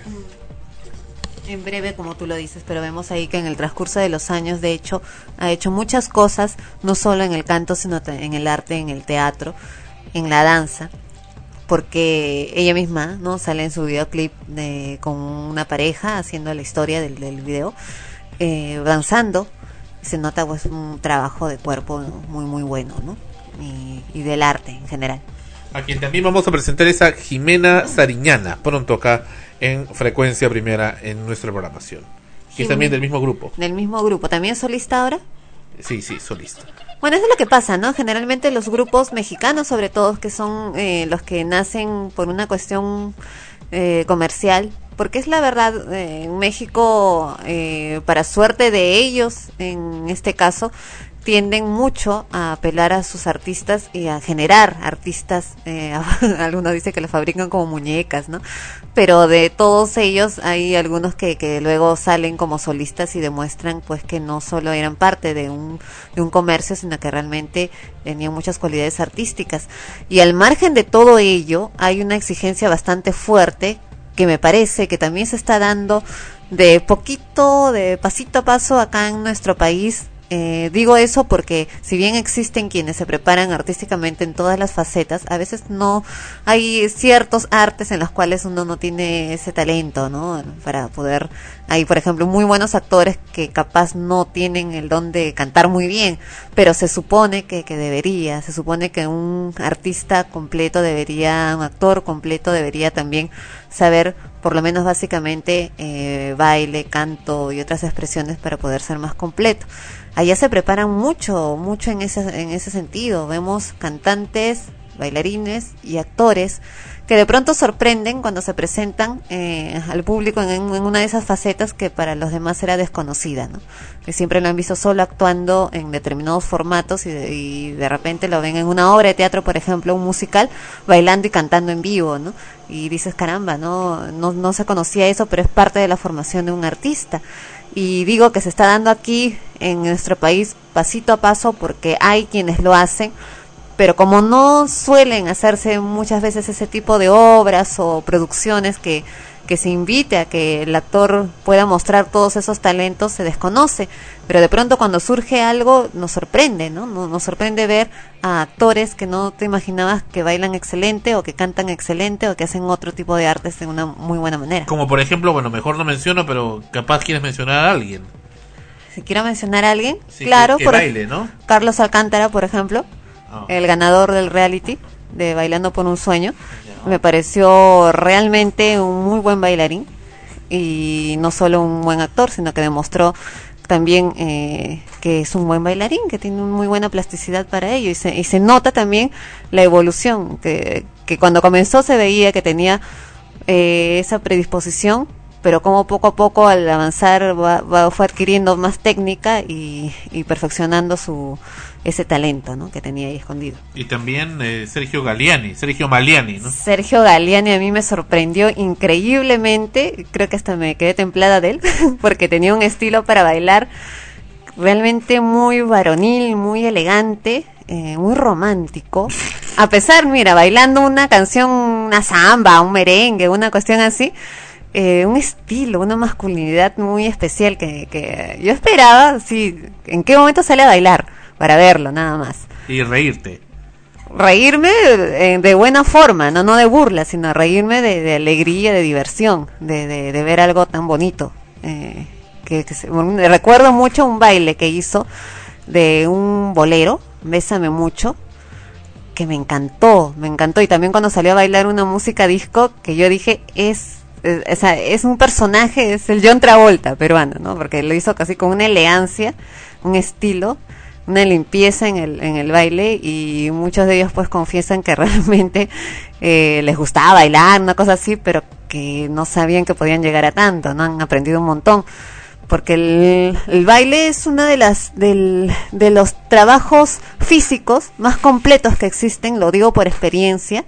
Si es que alguien no quiere verlo como una cuestión artística, sino como una cuestión física, te demanda un trabajo corporal, pero de, de pies a cabeza. No hay algo en tu cuerpo que no tengas que, que mover, que ejercitar para poder expresar en un baile. Cuando estudias baile, no como baile. Y me has hecho acordar, ¿te acuerdas esa vez que con el equipo de Amanecemos Contigo íbamos a hacer una co- coreografía en público? ¿Recuerdas? Lo recuerdo perfectamente, afortunadamente eso no llegó a suceder porque era un desastre. No tuvimos tiempo para ensayar. Pero iba a ser con público en un, en un Claro, festival. yo me negaba rotundamente y Sandra, qué terco que eres. Le decía, ¿cómo nos vamos a parar a bailar si no hemos preparado nada?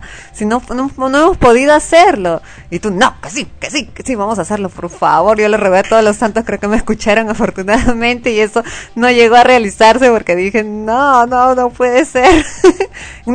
Ahora que ya lo he vivido luego, con, por eso te digo, ya por experiencia, lo que es prepararte para presentar una sola canción, una sola coreografía, es un trabajo de horas diarias, así tres horas por lo menos diarias, en la cual eh, no es fácil, es, es, es, es, todo, es, no solamente es aprenderte la secuencia de pasos, sino luego de aprendértelo, hacerlo de manera natural y expresar algo, comunicar algo con, con todo ello.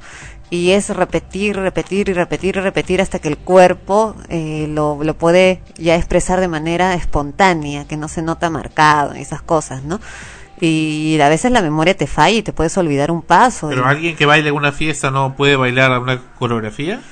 No necesariamente, no necesariamente por lo que te estoy diciendo. Eh, hacer una coreografía implica aprenderte una secuencia de pasos y aprender a hacerlos bien, porque los pasos tienen una técnica, cómo te paras, cómo pones el pie para no lesionarte, porque te puedes lesionar. Hay, es muy común que cuando alguien ensaya para una presentación de baile, así de manera fuerte, agresiva, para hacerlo perfecto, lo, lo, lo mejor que se puede hacer, tienden pues a terminar moreteados, con las rodillas mal, que el músculo se te... estuviste frío y estiraste la pierna y el músculo se jaló y no puedes mover la pierna. Es lo más común en todas las presentaciones que he tenido de baile, lo más común es que alguien esté por ahí poniéndose inyecciones porque se lesionó y sacó un dolor terrible y tiene que adormecerse el dolor Pero para poder solamente bailar. personas esbeltas pueden bailar, ¿verdad? No, no solo personas esbeltas pueden bailar, hay mucha gente que, que tiene sobrepeso y que sin embargo tienen una habilidad para el baile y una plasticidad, te, le- te levantan la pierna más,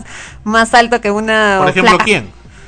Ah, Había una, hay una actriz que no es muy conocida, y, o sea, en el medio porque no, no sale en televisión, pero la he visto en teatro varias veces, eh, teatro juvenil, precisamente eh, participa en musicales y esas cosas, no me acuerdo su nombre, pero es bien gordita, es bien gordita la chica y tiene una facilidad para bailar, estirarse, sube la pierna, se Oh, la pone una que detrás. salió en fama, creo. Mm. Una, eh, ahí había una chancha ahí.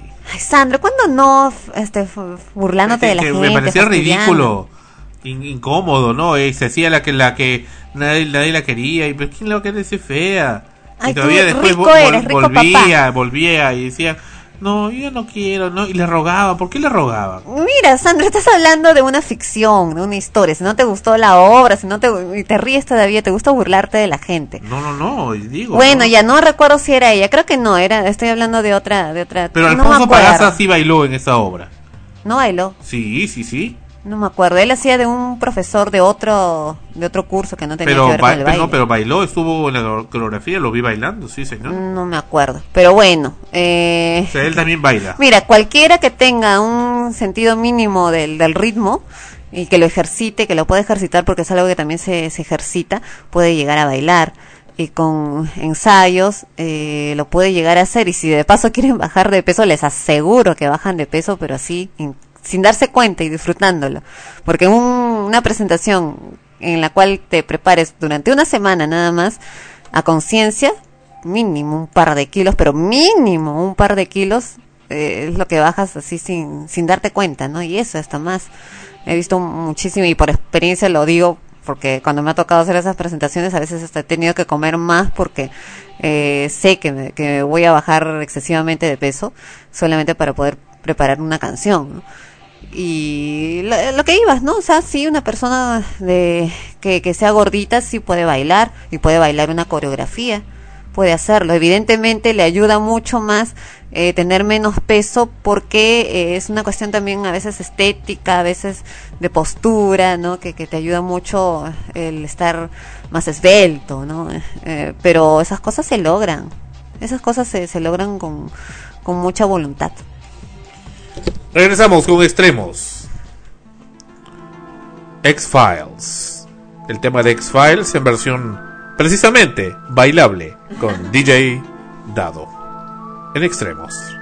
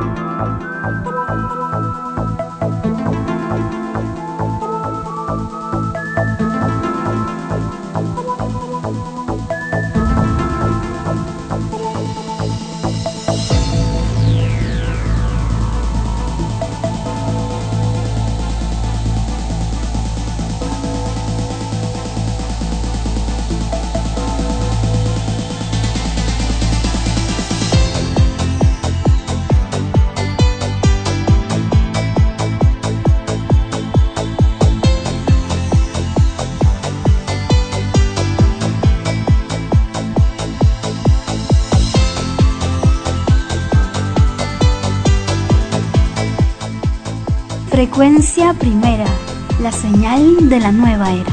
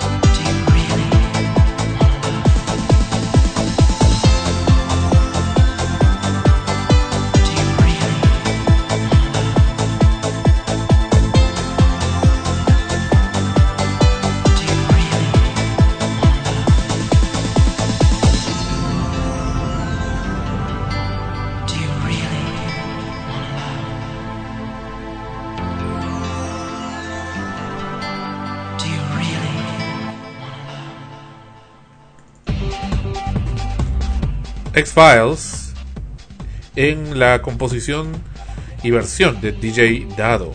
Este es el tema precisamente estilizado de la serie del mismo nombre X-Files, los expedientes secretos X. Y en extremos, continuamos en el episodio 27, esta semana se ha arremecido también por el tema de esta, esta delincuencia, digámoslo así, atípica que está existiendo, aunque no tan atípica porque parece que ya, ya venía de tiempo atrás esta noticia de que cae un menor de 12 años asaltando un microbús en Trujillo. 12 años y con un arma de fuego. Este niño prácticamente tenía la costumbre de subirse a los microbuses en eh, Trujillo, que es una ciudad al norte del Perú, para eh, desvalijar a los pasajeros.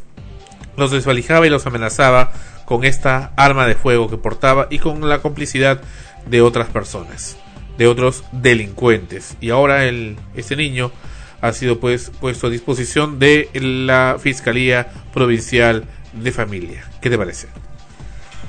Es triste, ¿no? Ver cómo cada vez eh, la delincuencia no solamente se presenta en, lo que uno generalmente piensa, ¿no? En, en adultos, en gente, delincuentes mayores, eh, drogadictos a veces, sino que de pronto ves una noticia como esta y te remece porque es un niño y tú no te imaginas que un niño que a esa edad supuestamente está pensando en jugar o en la primera enamorada, en las chicas, en esas nuevas sensaciones que tiene un puber, eh, esté involucrado en una situación de, ese riesgo, con un arma de fuego que no solamente le sirve para asaltar, sino que podría matar a alguien y a esa corta edad romper eh, ese, ese límite que tenemos los seres humanos de lo que es la vida y la muerte, de lo que es hacer daño o cuidar del prójimo. Y caso aparte es esto de las de las primas, las primitas. Recuerda que comenzamos conversamos la semana pasada las actrices eh, que se dedicaban pues a extorsionar a gente y pues resulta que esas niñas, ¿por qué fueron liberadas? Porque eran familiares, tenían un familiar que estaba está en las Fuerzas Armadas del Perú, en el ejército y por eso intervino y lo liberaron. Y no es el único caso, también el caso triste, doloroso y lamentable de la hija del dueño de las aerolíneas Star Perú, que ya ha sido eh, pues eh, encarcelada y, liberada porque pertenecía a bandas también delincuenciales. O sea, no es el único caso. O sea, hay es lo que se, mucha gente se pregunta, ¿por qué? Quienes tienen ya todo el dinero que pudieran tener, todas las comodidades que pudieran tener, ¿para qué y por qué se dedican a la delincuencia? A hacer el mal podrán tener todo el dinero del mundo, pero les falta algo muy importante que es el amor de los padres, el amor de la familia. Insisto en ese punto. Cuán importante es la presencia de una madre, de un padre en la vida en la formación de un niño. Si, si recibes ese amor, esa seguridad, ese buen ejemplo en tus padres, porque de ellos aprendes. Inevitablemente tus primeros años de vida, si los tienes a los dos, vas a aprender de ellos lo que hagan. Cuán importante es en su formación y lo que van a hacer en el futuro. O sea, si como tú dices tienes dinero y todo, ¿para qué lo busca afuera y de esa forma, no? ¿Qué es lo que entonces está, está diciéndonos? ¿Cuál es el mensaje que están gritando en silencio, ¿no? con otras acciones? Yo creo que es, el, eh, es un pedido también de ayuda, de reclamo, de, de decir, tú me hiciste así y, es lo que voy a hacer para que veas lo que has provocado. Cuán importante es todo ello y lo que yo insisto en, la gente que en esos momentos aún no, no son padres, en pensar la gran responsabilidad que se tiene al tener un hijo. La, la gran responsabilidad de saber que, que cuando decidas tenerlo, tienes que estar a su lado y, y realmente darle una formación básica, por lo menos los tres primeros años de vida, y estar a su lado y demostrarle, ¿no? De, de, de, qué, de qué está hecho el mundo y de cómo enfrentarlo de buena manera. Esa es la razón, o sea, salvo pues que tengas una deficiencia física mental, pues que sea una mala suerte, ¿no? Que, que, que, que por una cuestión ya de genética, qué sé yo, tiene una malformación, incluso en ello ¿eh? hay gente que puede, puede padecer de una psicosis o esquizofrenia, una cuestión así, pero si tiene a su familia a su lado, el amor de, de, su familia, puede hasta llegar a tener un tratamiento y esa misma persona se esfuerza y lucha por curarse, por, por tratar de tener una vida normal por amor a quienes lo rodean, ¿no? Pero si no la tienes encima, ahí tienes pues a delincuentes, asesinos, asesinos psicópatas, porque matan ya sin asco, ¿no? Sin, sin tener ningún remordimiento. Y precisamente cuando vemos a chiquillos a- así, los, como lo has puesto acá en, los temas, los delincuentes pitucos, eh, es eso, ¿no? Eh, si tienen, ¿para qué buscan fuera? Ah, y hacerlo así, por diversión, porque es la adrenalina, así como las drogas. Así como buscan las drogas, el alcohol para olvidar, evadir y tratar de sentirse otros porque reniegan de la vida que realmente tienen. Así es. Así es. En fin, eso es lo que estamos viendo en esos días y bueno, no solamente en estos grupos extorsionadores, delincuenciales y sobre todo los jueces que parece que no están preparados para, para ver esto, ¿no? Porque se presentan todos pituquitos blanquitos, dicen, no, pues pero son de familia bien, ¿no? ¿Cómo, cómo los vamos a meter a la cárcel, ¿no? El señor Bailey sale defendiendo pues a, a esos personajes que ya hemos mencionado la semana pasada y en programas anteriores. Pero ¿cómo? Es injusto. ¿Y por qué no se pone a defender también a todos los delincuentes? ¿Cuánta gente que está en cárcel y en forma injusta? Entonces que dedique todos sus programas a ellos también. Sería lo equitativo. Pero no, pues mientras mientras se dedica pues a defender a quienes capaz piensan como él. Claro, o sea, a veces uno se pone, a ver, si nos queremos poner sentimentales y nos ponemos a, analizar el caso de, de estas personas, cómo ha sido su infancia, quiénes son sus padres, cuál es la- el trato que tienen con ellos, con su familia, capaz pues descubrimos muchas cosas que nos podrían hacer hasta llorar y, y entender, ¿no? ¿Por qué hacen todo esto? Pero ya no son unos niños, ya, ya, ya han crecido y ya están haciendo cosas de adultos y ya están actuando con, con malicia. Y el darles una oportunidad no significa ponerlos en pantalla y aplaudirlos y decirles, ay pobrecito, y como sale en la televisión no te castigo, sino al contrario, alguna sanción tienen que tener para que, para que sepan que eso no es correcto ni, ni es para, o sea, si es que hay una forma de que puedan enmendarse, es este, realmente haciéndoles ver que lo que hacen está mal pero ya a veces uno tiene que pensar ya de manera objetiva hacia el futuro, hacia los que vienen, hacia los nuevos niños que van a nacer, los niños que están pequeños aún, que se están formando. ¿Qué hacer con ellos? ¿No? Es eso, es tener más tiempo disponible para, para ellos. Mira, yo he visto muchas mamás, papás, que el chiquito está que le dice, mamá, quiero esto, mamá, quiero lo otro, y le dan, le dan, le dan. Van a un restaurante y le dice, quiero esto, esto, esto, esto, esto. Le dan toda la comida que han pedido y naturalmente no se la termina. No la come, no la come, ya no quiero. Quiero ese juguete, quiero, y hace un berrinche, no quiero ese juguete, quiero, quiero, quiero, quiero, y le traen. Quiero ver por internet, quiero eso que he visto en eBay. Quiero, quiero, quiero, quiero, le traen de allá, ya. Claro, darle todo lo que piden no significa que le estés dando amor o porque le compras todo no significa yo como quiero a mi hijito le doy todo lo que lo que lo que necesite.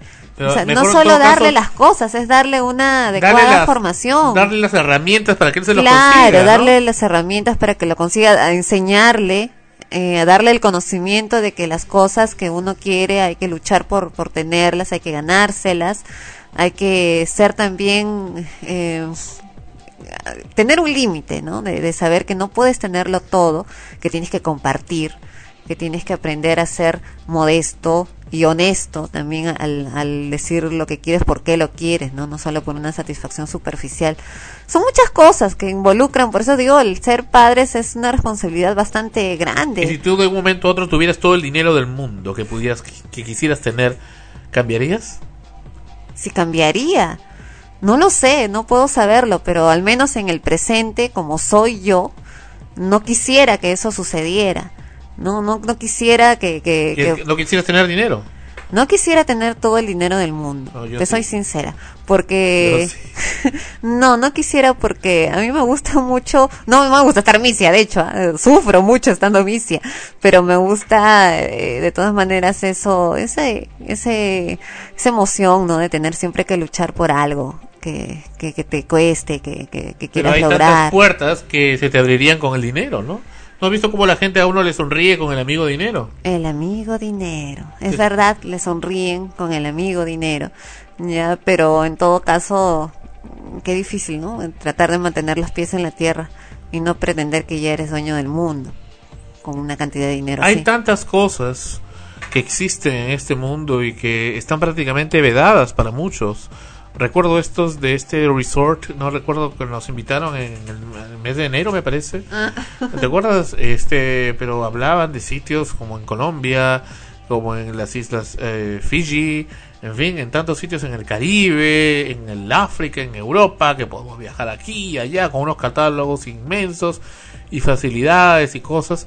Pero estamos viendo pues eh, de unas inversiones aproximadamente de 10 mil o 20 mil dólares para irte de viaje y de vacaciones, ¿no? Qué hermoso, qué, qué bello sería irte y tener todas esas eh, emociones, eh, amaneceres este, espectaculares, atardeceres inolvidables, lugares realmente que uno le pueden llenar de emoción y con los que puede crear y ser diferente.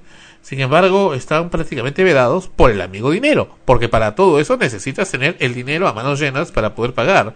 Igual también para el sector salud, ¿no? Para las cosas de salud, uno se enferma y si tienes el amigo dinero, pues puedes ir a, a todos los lugares donde tú quisieras, puedes experiment- experimentar como tú quisieras. Pero si no existe el amigo dinero, pues simplemente sufres. Sufres porque el dinero es la clave y es lo que mueve actualmente el mundo. Claro, e- eso es un hecho. Pero igual cuando tú dices quisiera tener todo el dinero del mundo, ¿cuántos hay que tienen todo el dinero del mundo y son tan infelices? Porque ya ni siquiera pueden salir, porque precisamente como tienes todo el dinero del mundo, los demás también quieren tenerlo. Y hay quienes la mejor forma de, obtenerlo es robándotelo o matándote, ¿no? Entonces imagínate vivir encerrado, asustado porque tienes tanto dinero que van a venir a atacarte. Eh, no, yo prefiero una vida normal pero sin angustias, o sea, sin tanta angustia, ¿no? Si, con cosas que, que, que son, somos capaces de superar, de poder sobrellevar. Y, pero volviendo a, lo que estábamos hablando, ¿no? De, de la importancia. El otro día leía una, una nota que le habían hecho a una psicóloga, eh, especialista en, la, en, en niños, ¿no? En, en la educación a los niños y todo eso, que ella misma hablaba de que eso de la calidad y la cantidad eh, en el tiempo ¿no? que le das a un, a un hijo no era realmente válido, era un, un concepto que, que se usaba más bien como una excusa para la modernidad, que ahora como la mujer trabaja también, el niño se queda con, con la empleada o con los tíos, los abuelos, que es en el mejor de los casos, ¿no? que se quedan con un familiar, pero que no son ni el padre ni la madre no lo son, o sea, por más que sea el abuelito o la tía o el tío que están ahí a su lado, no son el papá y la mamá que se supone que deberían ser la imagen que, el niño debe tener en el hogar, sino que los padres salen y regresan tarde de, de trabajar. Y en otros casos es el, la empleada o si no, se pasan todo el día en el nido, en el jardín. Ahora hay nidos que abren a las 8 de la mañana, 7 de la mañana y cierran sus puertas recién a las 17 horas. O sea, el niño está ahí todo el día hasta que lo van a recoger. Es una guardería. Claro, todo su día se lo pasan compartiéndolo con otros niños que vienen de otros hogares y con otros otras otra crianzas, otra cultura, ya y con las profesoras, eh, las asistentes, en fin, con gente extraña, de verdad, ¿no? Y se vuelven su familia porque es con ellos con quien pasan todo el día. Y así crecen estos niños. Entonces, esa psicóloga decía que para ella era imprescindible y era una decisión que tenía que tomar una mujer al momento de decidir tener un hijo, que si lo iba a tener, tenía que dedicarle tres años de su vida. Es decir, tenía que dejar de trabajar y dedicarle tres años de su vida a su hijo. Y luego de eso ya podía volver a trabajar. O sea que si tiene 10 hijos, tiene que dedicarle 30 años. 30 años. Así es. Claro que los tenga todos juntos. No, porque hay muchas mujeres ahora que ya no es como antes. Igual sigue habiendo, ¿no? Madres adolescentes, ya, pero por otras razones. Pero en, por lo general la, la, la mujer profesional retrasa su maternidad eh, por ese motivo, porque quiere realizarse profesionalmente primero y luego tener un hijo. Pero es difícil eh, porque ya no quieres tampoco dejar lo que estás haciendo. Eh, te es difícil renunciar a ello, ¿no? Y muchas tienen sus hijos, eh, en el mejor de los casos están trabajando en una empresa y bajo todos los criterios de la ley y le dan el permiso pre, postnatal y todo lo demás, luego vuelven a su trabajo y el niño se queda en casa con extraños.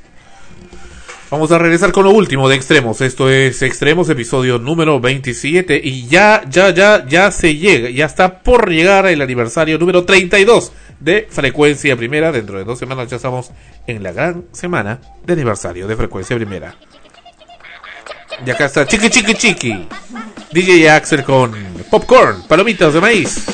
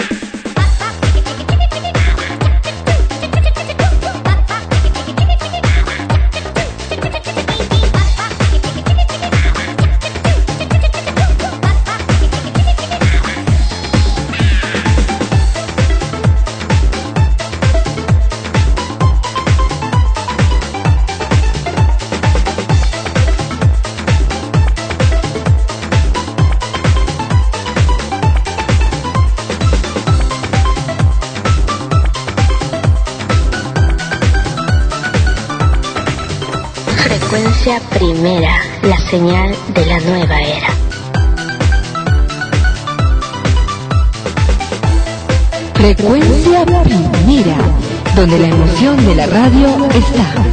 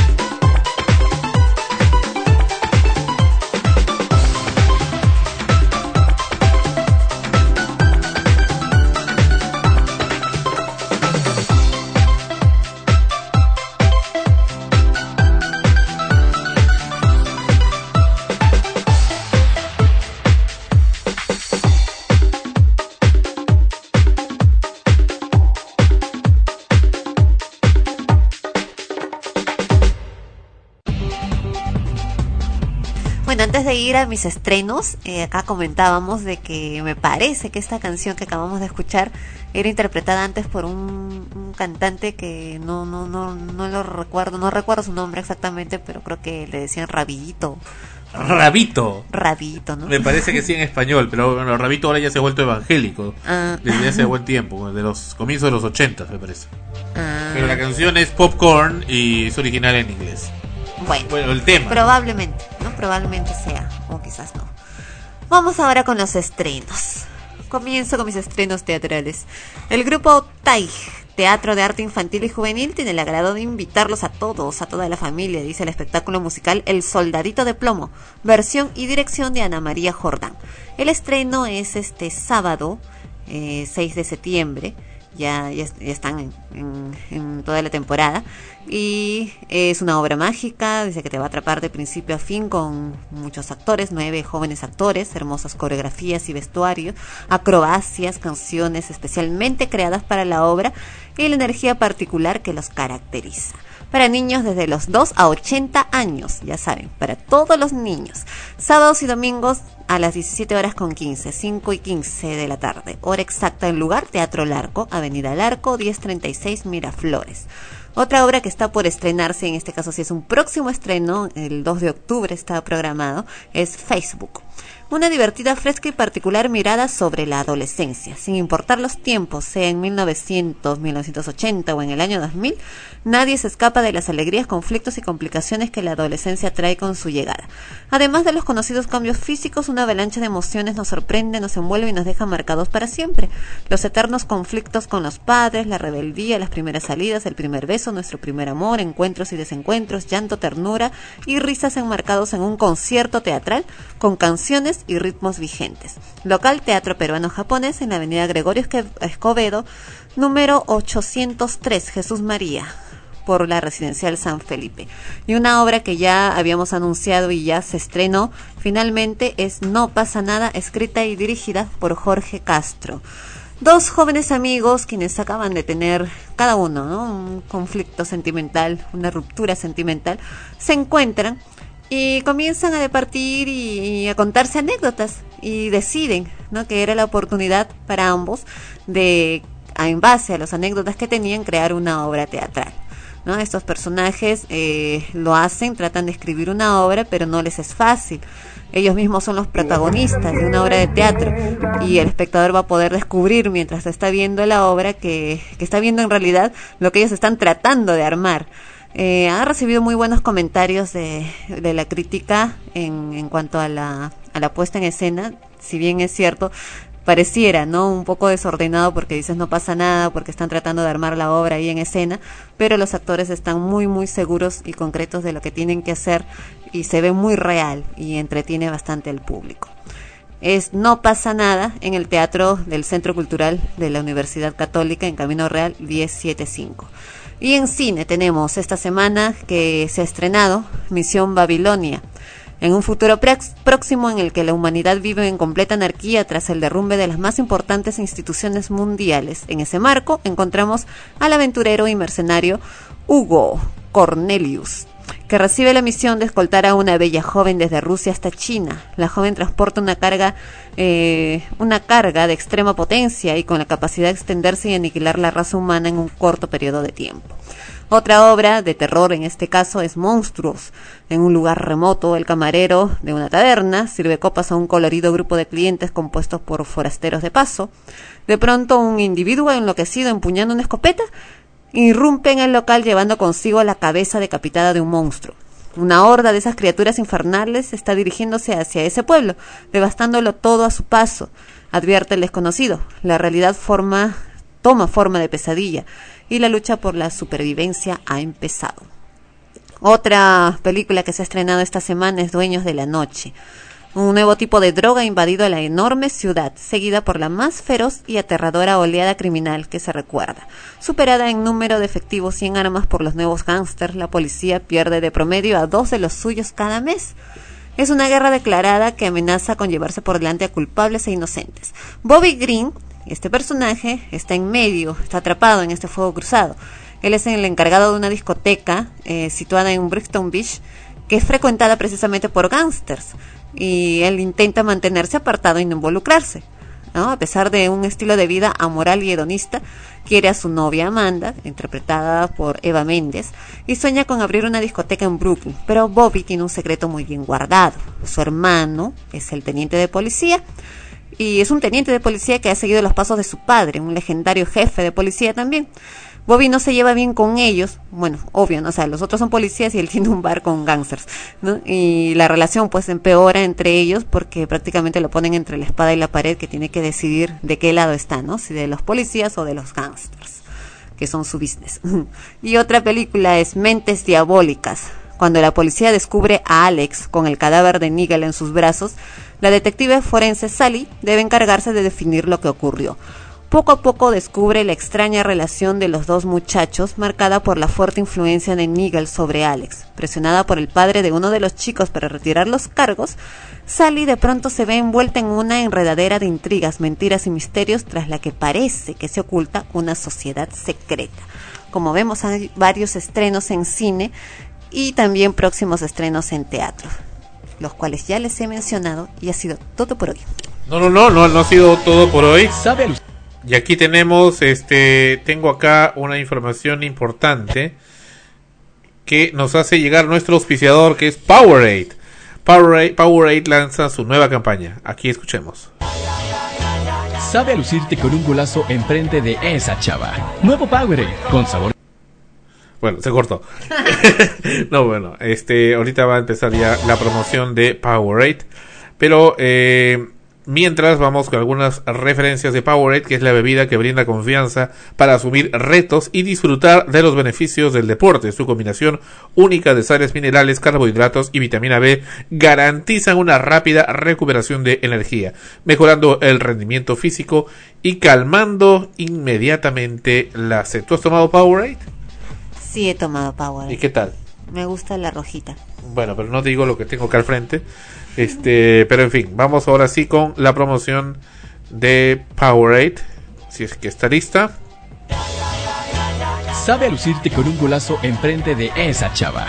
Nuevo Powerade, con sabores naturales y sin conservadores. Para y no tiene conservadores, efectivamente, este producto de Powerade. Y antes de despedir el programa, reiteramos, está eh, próximo el aniversario de Frecuencia Primera, 32 años. ¿Cuánto tiempo pasa del, de la inauguración de Frecuencia Primera? Esa inauguración en los años 70, 1976. Cuando la Rosa, no, ya había nacido, no, ya había nacido, ya, ya estaba señora.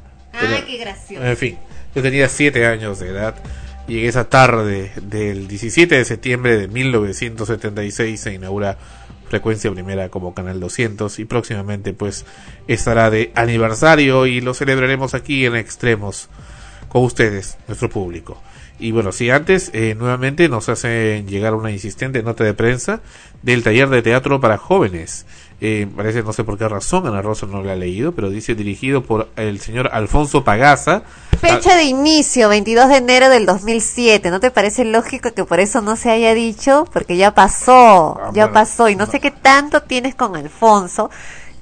¿Qué tanto te.? que- yo imagino, ¿no? Que tienes una gran admiración por él, por su trabajo, porque Alfonso, Pero, el- estaba para que el público lo sepa, es un colega, es un actor, ya lo hemos mencionado varias veces, un muy buen actor que se dedica pues a las artes, eh, está en Pero, constante de- trabajo deja que- deja para estrenar sus obras. Y una de las cosas en las cuales también eh, se dedica es a enseñar teatro a jóvenes, ha enseñado en talleres y en algún momento ha tenido la ocasión de iniciar junto con otros colegas eh, cursos o talleres en algunos locales y ha puesto su publicidad, pero como le repito a Sandro, este anuncio era para que se inicie el 22 de enero del 2007, entonces no veo la lógica para que lo leas ahora y digas que por qué no lo he leído, si ya pasó, ya pasó pues más de un año de es que, eso. es que leí, había otro donde decir actual.